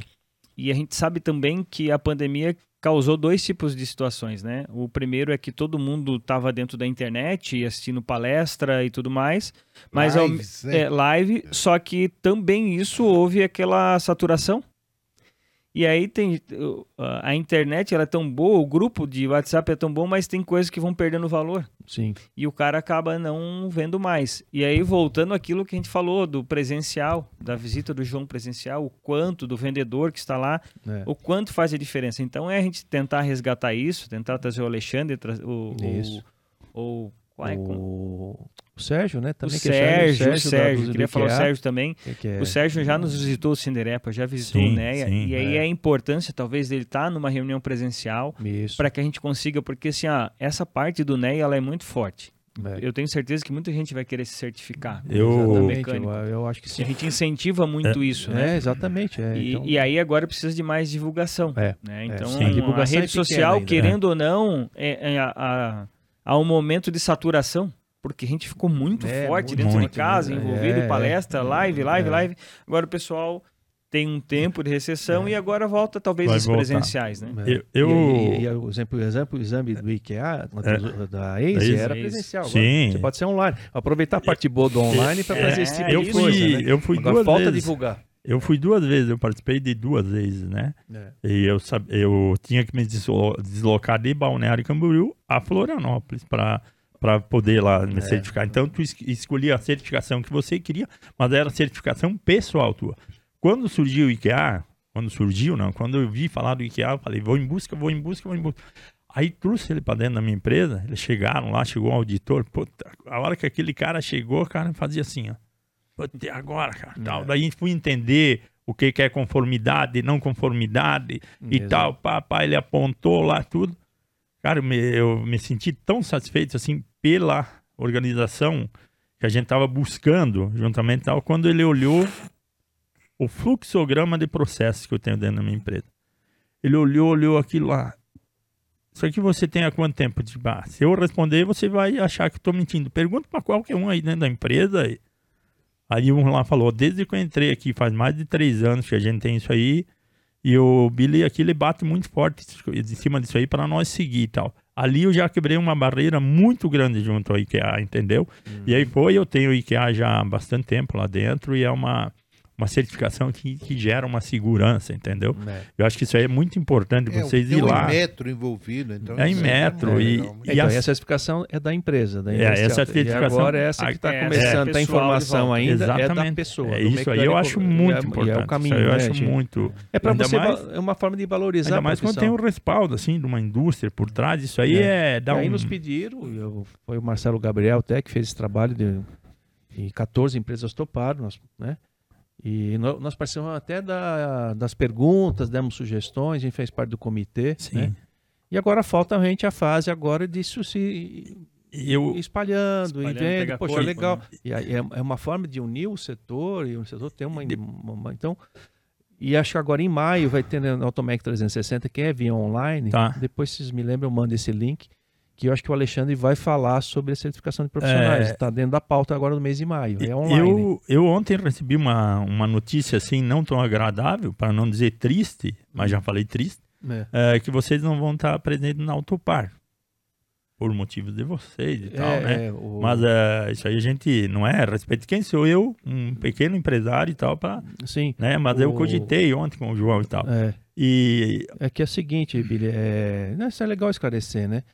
A gente sempre participou de todas as sim, feiras, sim. né? Sempre presente. É, é um evento que se tornou muito caro, né? É, eu posso falar isso, todos nós, você vê, hoje a, o salão automóvel tem as suas dificuldades de, de voltar, até mesmo agora um novo, por causa dos custos, né? E a MTE, como ela, não gosto de falar muito de MTE, mas ela tem 50, mais de 50% ela exporta. Então, para nós exportação, a feira fora é, é fundamental para você manter esse processo ativo, vivo, porque você está muito longe. Né? Em qualquer, Com certeza. em todos os países que tem feira, a gente procura estar presente, porque ali é fundamental para nossa. A gente exporta para mais de 70 países. Então, então isso gera uma despesa e é necessária de, de, de você estar presente Entendi. nas feiras internacionais. Então, a gente optou Aí não tem jeito, né? Ou, se. É um, ou se, sim ou é não, não tem como, né? Então falava, então vamos ficar com a Automec, né? Sim. E as outras feiras a gente. E eu já falei isso pro pessoal de feiras, eu, pelos organizadores, é uma pena. Mas não consegue, não tem, tem, jeito, você tem que escolher. O custo é altíssimo. É, o custo e, e, e, disposição de pessoas, porque às vezes né, coincide na, na autopar, você está com uma feira é. fora, aí eu não, não, não tem estrutura. Por que, que, por que, que cheguei nesse ponto aí? Porque ali era um momento de aproximação nossa. Sim, é. mas tá o, João, saudades, o, né? João, o João é. sabe disso também. É. Eu queria assim, comprometer o João e botar ele no compromisso dele entrar em contato com a Tuane, que eu tenho o contato dela, para a gente fazer isso aí, para ver o calendário ali de, de, dos nossos encontros e você colocar na agenda e, e falar, falar, pedir para ela um pouquinho mais de espaço para você ir lá e vender esse treinamento, essa certificação pessoal, para você ir lá e vir mais embasado lá, para a gente poder crescer isso aí.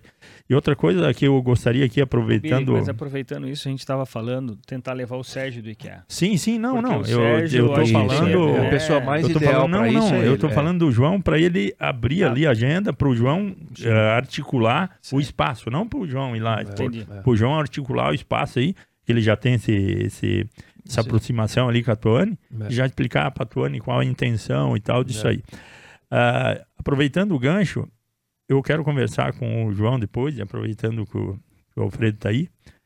Nós estamos aí, eu faço parte de uma outra associação, que é a Associação dos Mecânicos Prêmios, o Cosani sabe e tal, que essa associação foi concorrente de vocês que, que, esti eh, que estimulou isso aí e tal.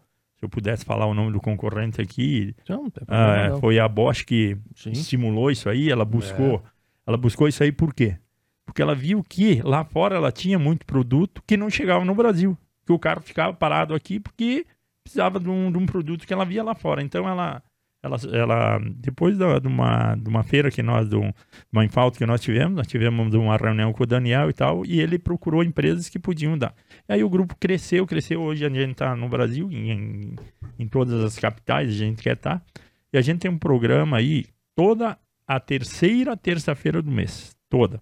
A gente tem uma hora e meia, onde é falado tecnicamente e tal, é feita uma palestra online, recebe um link e tal, onde a gente fala aí uma hora e meia. Eu queria que tu, junto com a Tuane também, fizesse um cronograma disso aí, quando vocês puderem estar tá ali participa participando. Claro, vamos falar da marca e tal, mas da palestra técnica de uma hora e meia via online, para a gente fazer um calendário disso aí também.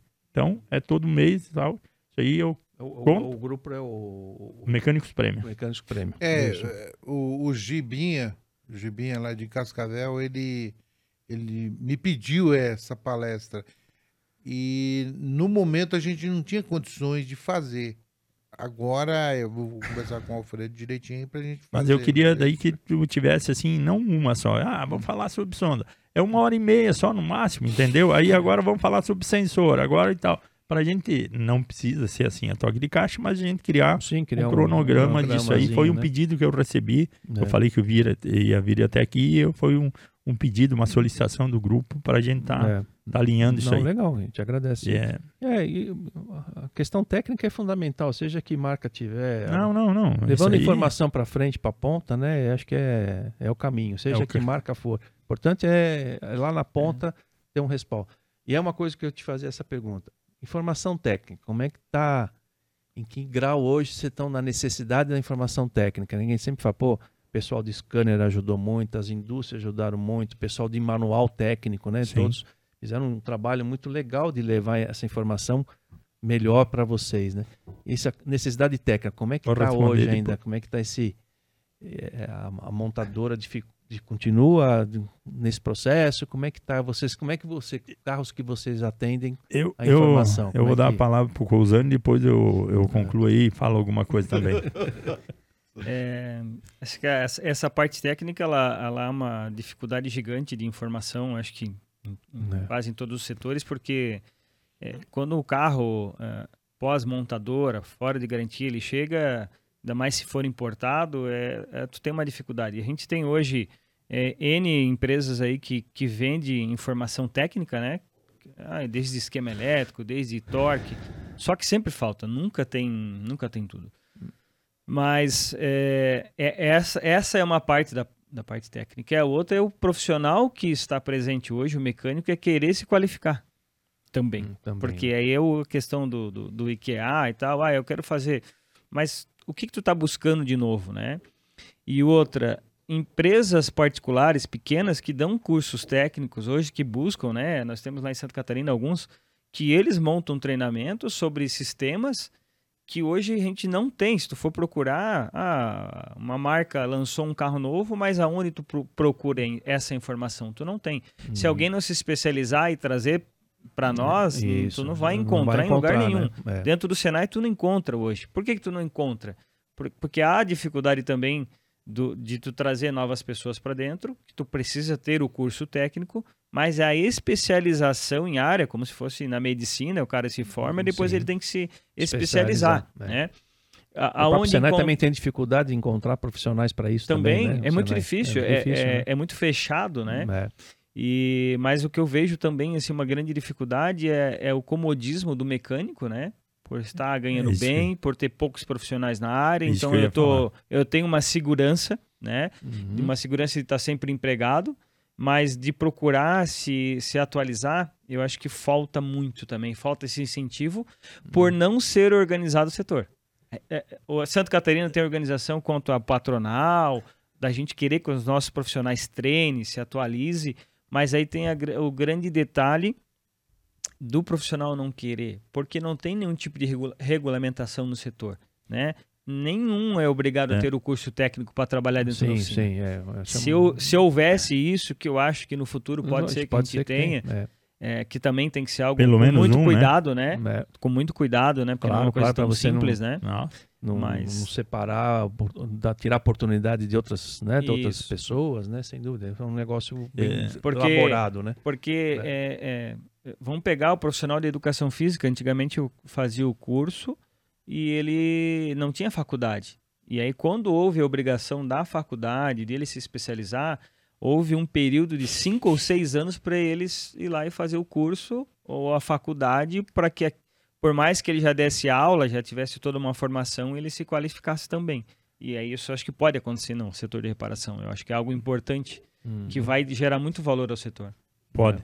É. Uh, e assim, ó, o, o Cousani colocou aí também, é o que a gente vê, é essa comodidade do técnico, porque lá atrás, lá em 93 para 94, meu primeiro curso de injeção eletrônica, eu fui a Porto Alegre, da quase 600 quilômetros de, lá de Concórdia, Eu fui lá fazer um da Alpha Test, onde ela não só vendeu, queria vender o equipamento, ela, a gente Sim, pagou claro, por justo, isso, né? Claro. ela vendeu informação ali sobre como manusear equipamentos, cuidados da injeção eletrônica que tinha que ver. E uma das coisas que nos motivou para vir para o litoral perto de Florianópolis foi justamente isso aí, para busca de informação. Então, Sim. lá na época, a gente tinha muito mais vontade de fazer o curso, porque ele era só que era muito distante. Hoje é jogado na mesa, live, curso e tal, e você tem que quase que implorar para os caras estar tá fazendo, entende? Então, essa comodidade nos dois sentidos. Ah, eu busco informação a hora que eu quiser e tal, e boto. E essa, essa comodidade também de não querer fazer, isso aí gerou um desconforto para o dono da oficina. Uhum. E o Cousani falou uma coisa aí que houve uma mudança no segmento, que antes você fazia a prática, você ia lá fazia prática, porque o conhecimento que você adquiriu na prática, e depois você ver uma literatura, ver a parte teórica. Hoje inverteu tudo. Se o cara não buscar a teoria, não buscar a parte literatura, eh, de literatura, literatura de, de, conhecimento sobre a particularidade daquele veículo. Ah, eu vou prestar uma manutenção no freio traseiro de uma Volvo XC60. Se tu não fizer o procedimento correto, você bloqueia o carro dentro da tua empresa. Sim. E o procedimento correto, só vou dar um gancho aí. Não. Primeiro procedimento, antes de você fazer um freio de uma, de uma, ou um reparo no sistema de freio de uma Volvo, é o teste de bateria. Porque olha, se você vai, incrível, você vai né? desabilitar o sistema, isso vai ter um consumo, consumo muito alto da bateria para você desabilitar o sistema. Mesmo via scanner, ele vai usar um consumo, ele vai baixar muito a amperagem da bateria. Uhum. Se ela baixou, você não consegue mais atualizar, você não consegue mais habilitar o sistema. Então, assim, a, a gente sempre bate numa tecla aí, é assim, é atualização e você buscar literatura, literatura técnica, técnica, em cima do que vai mexer. Por quê? Acontece muito dos caras efetuar o reparo então, e depois. E, e, essa informação você conseguiu como, por exemplo, Billy? Essa ah, você, você consegue, né? Isso aí você é. acaba tendo e tem algumas coisas que você consegue. Uh, compartilhada e de gente que já, já passou já, por isso, já passou por isso e tal, a gente troca de informações. 40, 60 e 90 a XC? É, não estou falando, peguei um exemplo, hum. mas hoje a maioria dos freios de mão eletrônico, você tem muito problema em desabilitar o sistema, porque você tem que recuar a pinça para trocar. Por qual motivo? Porque ele porque... em funcionamento sempre está quando o carro está ligado. Quando você, diz, você vai parar, você aciona o freio, ele vai fechar, o Ou carro está ligado. automaticamente. Ah, eu dou partida no carro e aí eu vou desacionar o freio com ele ligado. Então, quando tu vai fazer o procedimento técnico, tu já entrou com o scanner, tu tá com a chave do carro ligada. E aí eu coloco para fazer a, a, desabilitar e ele abrir, se a bateria tiver com baixa carga, pode ser que dê uma voltagem baixa, porque ele está consumindo carga bloqueio, parado e aí bloqueia. Porque assim, hoje. Isso hoje, em todos os é, carros. Hoje, hoje, assim, ó. Você vai fazer qualquer manutenção no veículo, qualquer uma. Hoje eu tenho esse procedimento. Ah, todo mundo segue? Não, mas lá de... isso eu estou falando dentro da Invest Alto, né? Todo mundo segue lá dentro? Não, mas eles já estão se habituando a isso. Entrar e fazer testes da bateria. A informar o Cozani, tua bateria é. já está baixa aqui, posso correr um risco assim, assim. Então, assim, ó, é essa temperatura informa... que vai te dar isso. Né? Vai te dar isso. Por quê? Eu estou lá, desabilitei o freio, não consegui mais habilitar eu fico horas e horas e dias e tal, vou em busca para mim poder habilitar o freio. Coisa que eu podia, eu falei lá no começo, coisa que eu podia ter adiantado antes. Por isso que a teoria é importante para vir antes da e, prática. E aí, né? aí vem mais uma coisa, né? O quanto é importante uh, a gente uh, ter os processos. Porque daí vem a norma BNT. Na norma BNT, quando eu falo em bateria, tô, na norma eu falo o seguinte: toda vez que um carro entrar para manutenção dentro de uma oficina, é obrigatoriedade do mecânico ou do profissional que está fazendo o serviço medir qual que é a eficiência daquela bateria. bateria. Então, o que, que acontece? Eu matei, por exemplo, um módulo de um carro. E aí, ah, o cliente sai, tu não conseguiu resolver. Se for para algo jurídico Você e um, um juiz ou alguém buscar. É, existe alguma norma para isso? Existe a norma de bateria. E ela olhar lá, que obriga o técnico a toda uhum. vez que o carro entrar dentro da oficina olhar a norma, olhar a bateria, aliás, né? Pegar é. a norma e fazer a verificação, você já perdeu. Porque existe coisas que a maioria dos mecânicos não conhecem ou não não não não buscam. Não é que não busca, talvez falta essa informação uhum. também, né? É. Que tem a norma, a norma, norma sobre isso, a BNT né? sobre isso. E ali, por exemplo, né, uma coisa simples que todo mundo já passou. Ah, eu tive que tirar a, o cabo da bateria de um carro, fui trocar uma bateria e perdi o código do rádio. Uma coisa simples. Sim. Na norma diz os procedimentos a serem feitos quando vai, você vai substituir uma bateria. E caso o cliente não tenha, você tem que saber antes. Então, assim, ah, vou trocar a bateria do teu carro, você tem o código.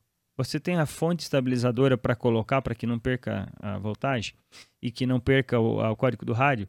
Bom, não, eu tenho que ter isso. Bom, e o carro chegou com um problema de bateria. Qual que é a minha obrigação como profissional?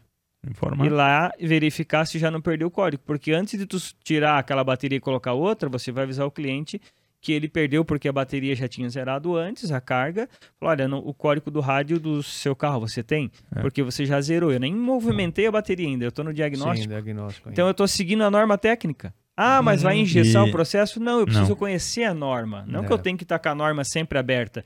Mas a partir do momento que eu tenho ela, eu uso para treinamento dos meus profissionais Sim, isso, e eu evito situações difíceis. Exatamente. Que é uma dessas. Então, assim, é, a importância. Ah, mas é. eu vou ter a norma. E essa norma, quem fez a norma? Foi os nossos Foi. comitês, os que, que, são vocês que participam, para não deixar o outro passar por esse eu, perrengue. Né? Eu tive a oportunidade de, de participar de algumas normativas, aí fui convidado. Uh, em duas ou três, aí eu tive a oportunidade Revisão de, de, norma, de né, conhecer, é. da norma, de conhecer.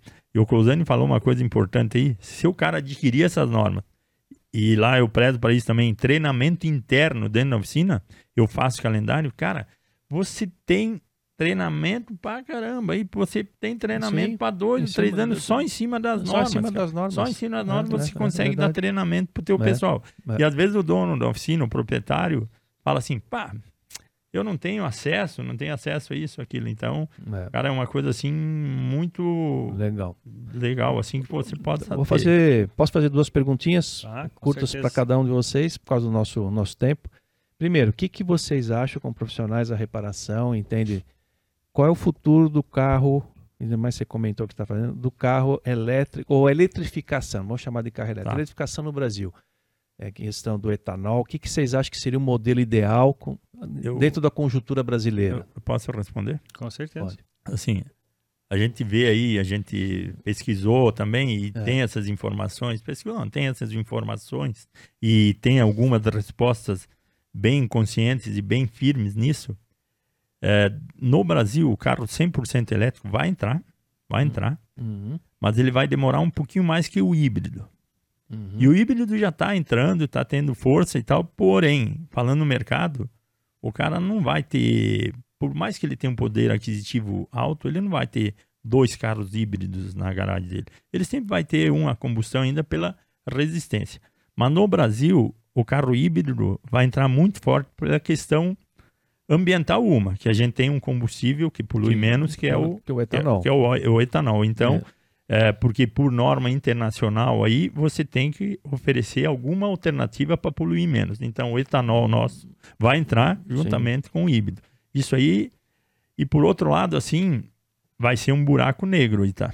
Vai abrir e a gente vai estar tá entrando, vai estar tá entrando num buraco negro aí. A gente não, sabe, não onde sabe isso aí pode chegar. pode chegar. Então, ou ele vai estar tá muito raso, ou vai estar tá muito profundo, e aí volto naquilo que eu vou dizer. Tem que ter muito conhecimento para você estar tá ali, para você não ter uhum. problema sério, não só com o veículo. O veículo tu queimou o modo, queimou a central ali, você pode é corrigir grana, de é alguma dinheiro, forma. É dinheiro que você vai resolver. Gera né? um prejuízo, gera, mas é. vai entrar no outro risco de acidente. Então aí que eu vou dizer. O procedimento que tu tem que fazer antes de fazer qualquer manutenção, existe o período de dormência do veículo, Existem várias coisas, sem contar que a bateria vai ficar ativa por. Então, essa vai ser uma outra dificuldade, questão das baterias também, porque lá fora a gente já ouviu essa, esse, esse depoimento: é o seguinte, estou poluindo menos com o carro elétrico, estou, enquanto ele estiver rodando. A hora que você descartar esse carro, ele vai ter a vida útil, ou a bateria, essa bateria lá ela vai estar tá poluindo por muito mais tempo e é. com muito mais agravância. Então, esse aí é uma, outra questão ambiental que, que eles estão, que estão estudando. É, o que você acha, Edu? Assim, é, dentro desse lado que o, que o Billy falou, é, a Volvo tem uma matéria que vocês buscarem aí que ela fala que a produção do carro em si ela ela custa ambientalmente muito mais Sim, do é. que o carro a gasolina a combustão, né? É, mas é, na linha do Billy, eu estou fazendo essa especialização. O híbrido para nós no Brasil eu acho que é melhor, né? Hum. Então tu vai continuar usando a, a gasolina ou álcool para fazer tuas viagens, porque o elétrico, além do custo altíssimo que ele tem, tu não tem uma segurança. Uhum. Qual que é a segurança? Não é só de poder carregar em vários pontos. Bateria do elétrico, quem tem um celular sabe que ele pode estar em 20% de autonomia, de, de carga, e de repente ele, ó, desligar. Desligar. Porque dentro de uma célula, dentro de uma bateria, que a gente fala de um carro, em 600 volts, a gente tem várias packs de bateria, e dentro de cada pack de bateria a gente tem uma célula que são divididas em seis pilhas, digamos assim, dentro dessa célula ainda. Uhum. Então, num gráfico, nunca vão estar carregadas iguais. E todas elas são ligadas em série para tu somar as voltagens. Quando você tem uma que está diferente da outra, você interrompe a série. Então, às vezes, eu tenho 70 km de autonomia né? Que é bastante. Sim. Né? Vamos colocar, não vai, nunca vai estar em percentual, vai estar, né? É. E, mas, poxa, eu tô daqui, eu tô em Joinville e quero chegar em Garuva, que é uma cidade, o Jaraguá do Sul, que é muito próximo, né? Quero atravessar de Balneário Camboriú para Camboriú e, de repente, eu, a minha autonomia que eu tinha 70 km, eu andei 15 e zerou. Zerou. As Você... outras baterias estão boas, mas eu tinha uma no meio ruim. Entendi. Então, o elétrico, a gente não tem tecnologia ainda para ah. suprir esse tipo de situação. Outra coisa, eu carrego ele 100% antes de sair da minha casa, eu tenho 500 km de autonomia.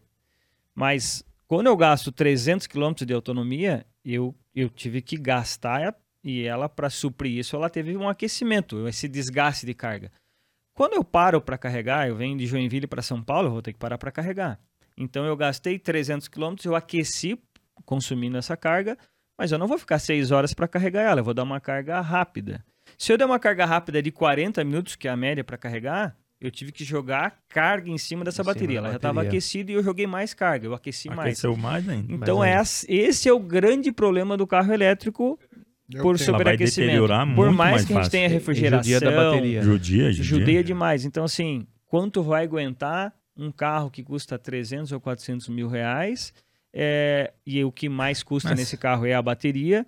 Então, assim, esse custo da bateria que é o grande problema. E, Entendi. E a autonomia dele, que nem o Cosani falou, depende, ela pega uma autonomia média. Se você acelerar mais, quiser mais, ela Subiu vai baixar. serra, consumiu ela mais vai, carga, esquentou mais, mais carga, né? É, e uma é, marca aí bem conceituada no mercado, que é a Toyota, a Toyota em carro híbrido, ela dá, ela tá muito, muito avançada. na frente. Então, é. assim, ó, por isso que eu digo que o carro híbrido ainda vai ser o canal. É vai ser canal. É, também nós... acredita nesse aí, no híbrido com etanol. Que aí o... Mas nós estávamos conversando de manhã. E etanol, né? Mas, e o grande detalhe, né, né é. Billy?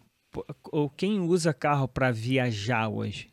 Porque custo de, de, de, de deslocamento de Joinville a São Paulo, por exemplo, tu faz de avião. Tu não enche um carro mais é, com a família dentro e um monte de coisa. Então, se programa viaja híbrido, menos. O mas... híbrido dentro da cidade ele é mais convencional do que tu ter um carro elétrico ou híbrido para viajar. Sim, tu não pra... faz mais viagens mais longas, longas como se fazia antigamente. Com o custo da viagem e a locação de carro que tu tem hoje em qualquer lugar te permite isso que se torna mais barato, o teu tempo é mais curto. Né? É, ah, o desgaste, não, o desgaste do carro elétrico é, no, na parte do motor, o motor não tem o que estragar e é relativamente simples.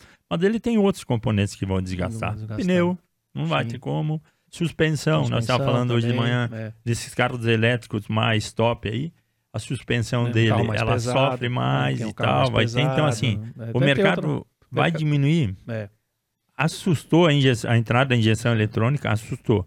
Agora o elétrico vai assustar muito mais por causa da periculosidade dele, é. por causa de algumas já dura mais, né? Você vai ver o que quebra menos hoje muito carro, já quebra muito menos. Meu é. sistema de arrefecimento Nossa, selado, meu, não tem carro muito, mais fervido na rua. aproveitar esse né? gancho do Billy da muito, né? periculosidade, muito. porque é. é. o seguinte, é, conhecer os procedimentos para desativar um carro. Exatamente. Porque, é, exemplo, todo carro híbrido tem um motor a combustão.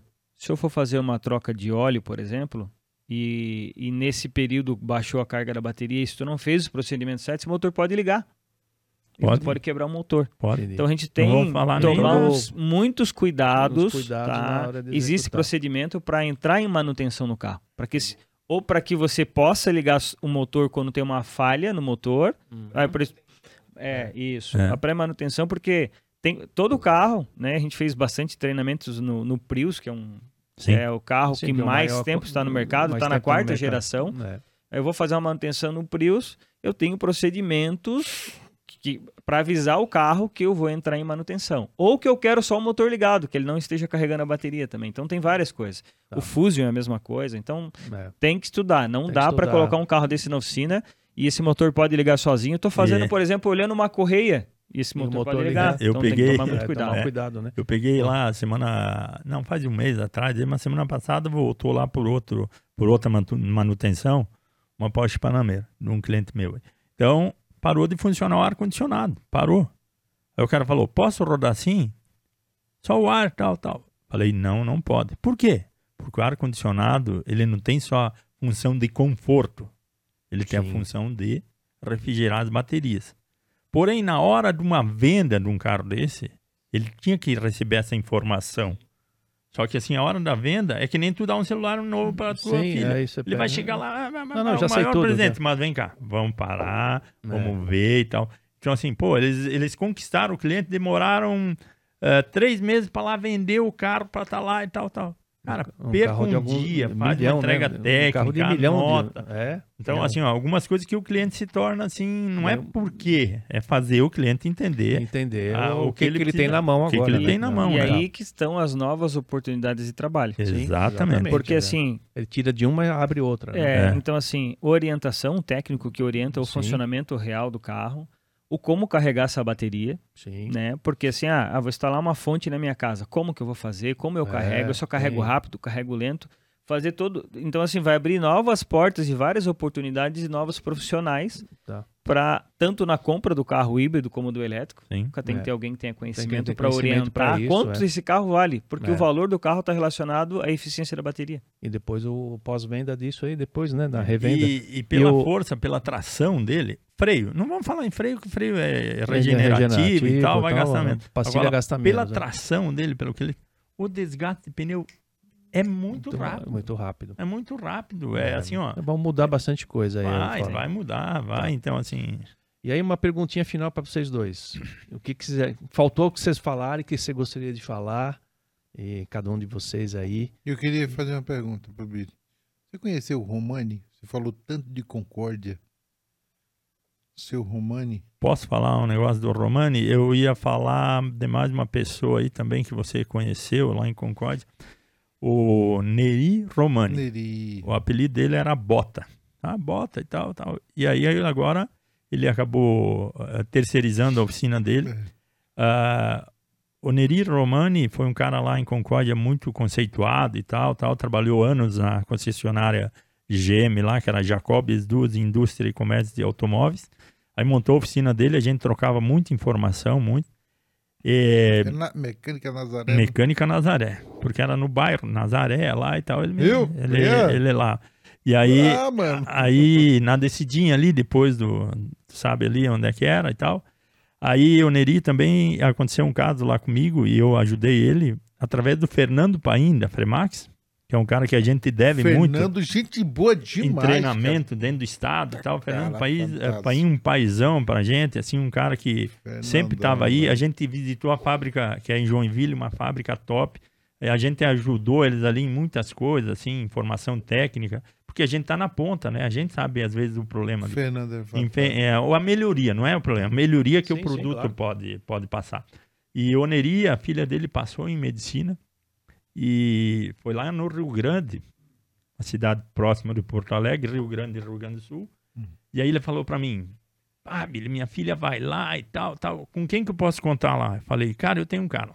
Falei com o Neri Romano, o Neri Romano falou, eu tenho meu irmão que mora em, no Rio Grande e eu vou ajeitar uma kitnet para ela morar do lado da casa do meu irmão lá e tal. Daí tu ia na casa do Romano, na oficina,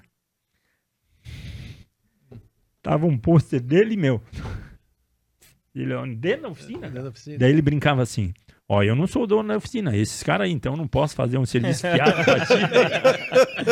aí, aí a filha dele se formou lá em, no Rio Grande do Sul e tal. Então o Neri Romano é um cara também que é. foi bem marcante. Então cara, a, a, a, filha dele filha dele se formou em medicina. Se formou em medicina. Teve uma dificuldade aí de saúde é. e tal, mas se formou e tal. Mas respondendo a tua pergunta, que agora quem me, quem me cortou foi o João, né? Não, sim, sim. não, o que você queria falar e não deu, não deu tempo é. aqui por causa da conversa. Tá. Assim, ó. Pra gente... Uma das coisas que, que faltou aqui para nós nesse bate-papo, e eu estava muito preocupado com isso, faltou tempo. Chimarrão. Faltou tempo aí para nós conversar e tudo, mas sobrou, estreitou muito o nosso relacionamento aí. É... boa. Sim, boa. sim, é o segundo episódio, sim, mas daí eu vou ter que justificar mais ainda, passando por eu estar saindo de casa lá e tal, mais ainda. Porque a, a mensagem final é assim, ó.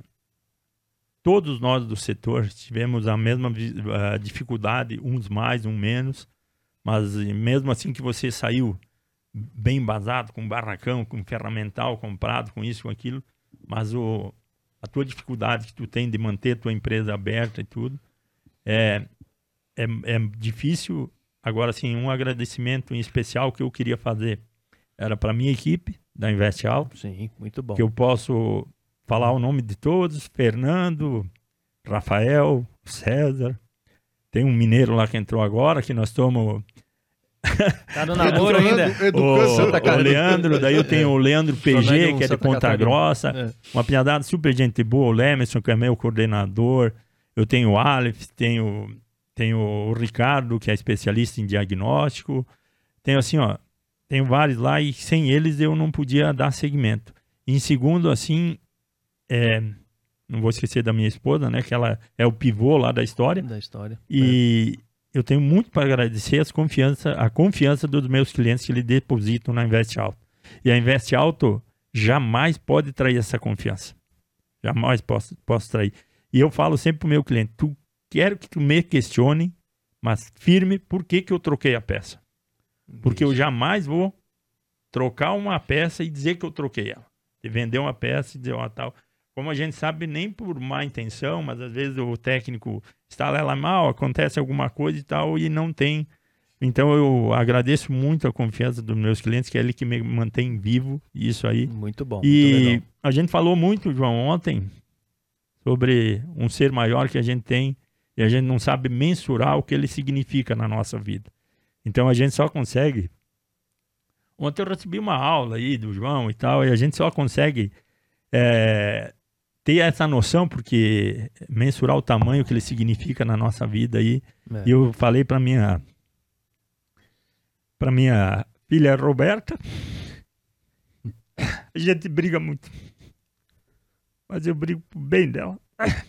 Ela sabe e, disso. Ela sabe disso. E eu falei assim: hum. temor a Deus e respeito aos pais e ao próximo. Tendo isso, vai ter um sucesso muito garantido na vida. Obrigado, obrigado, João. Obrigado você. Obrigado, Alfredo. Obrigado você. Que a gente tamo junto aí. Tá Desculpa bom. aí quem vai nos assistir. Não tem que pedir. Porque o, parabéns, o, parabéns. O João parabéns. me faz chorar. O João é um cara que. Tá bom? Beleza? É. Obrigado. Cedo.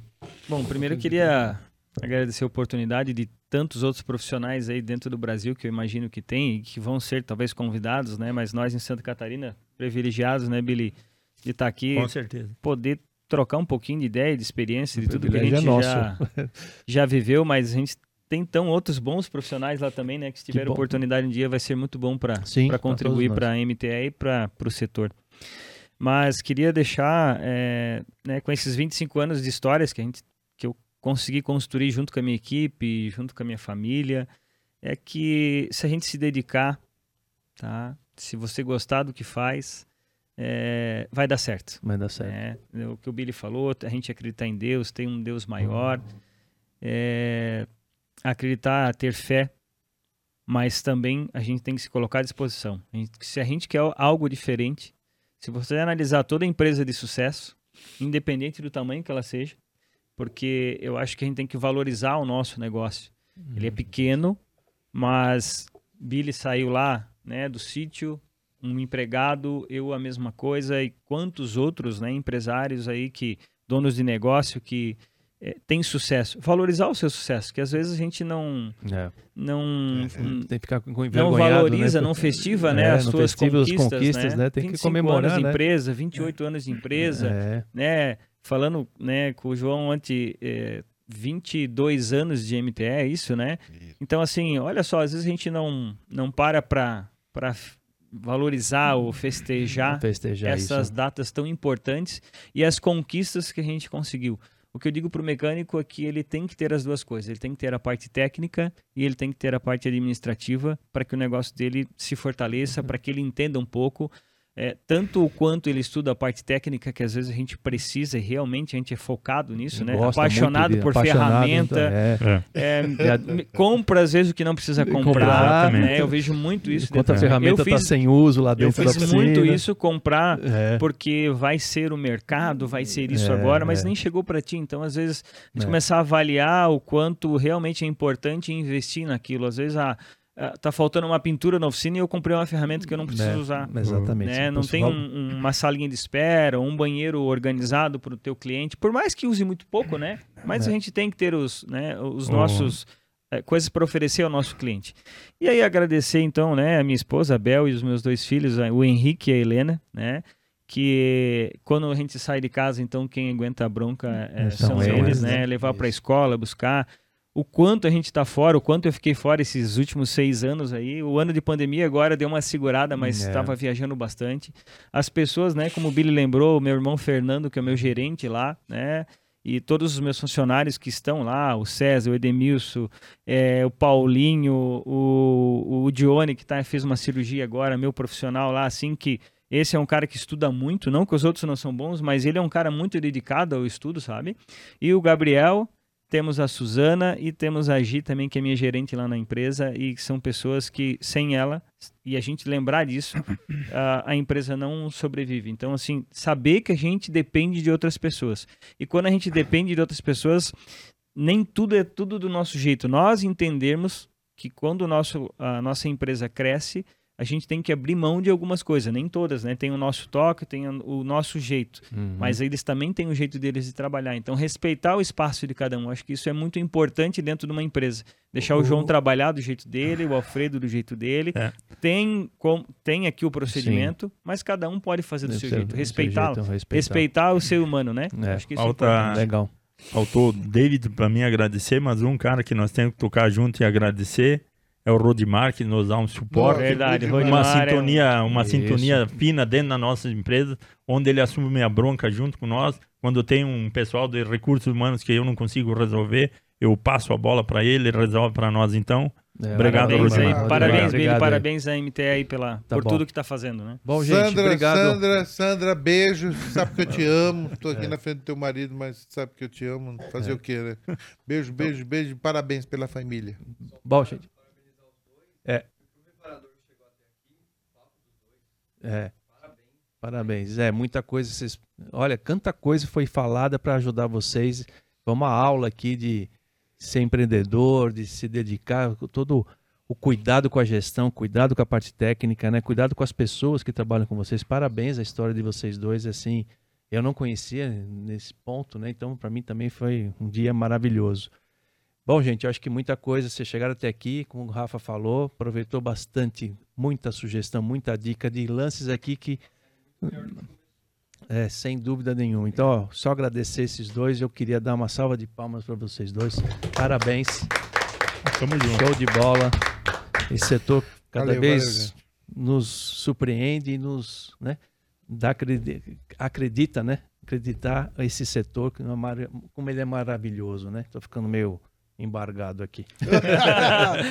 Vocês ficam chorando aí? Ah, é, não é. Então, pegamos dois chorão aí, né? Pega dois chorão, babão aí, tomar banho. É. Bom, gente, de coração, mais uma vez, obrigado, reparador, obrigado. você tá aqui com a gente. Obrigado, meninos. Foi show de bola, sensacional. João, obrigado, Rafa, equipe, muito obrigado gente. por tudo, gente. Até Rafa, a próxima. Obrigado, Rafa. Obrigado. Ô, desculpa aí, Rafa. Depois eu. Depois, depois você dá um beijo nele. Depois eu vou te dar um beijo. Tá bom. Beijo, Valeu. obrigado. Beijo, um abraço. Valeu, com Deus. Gente, gente.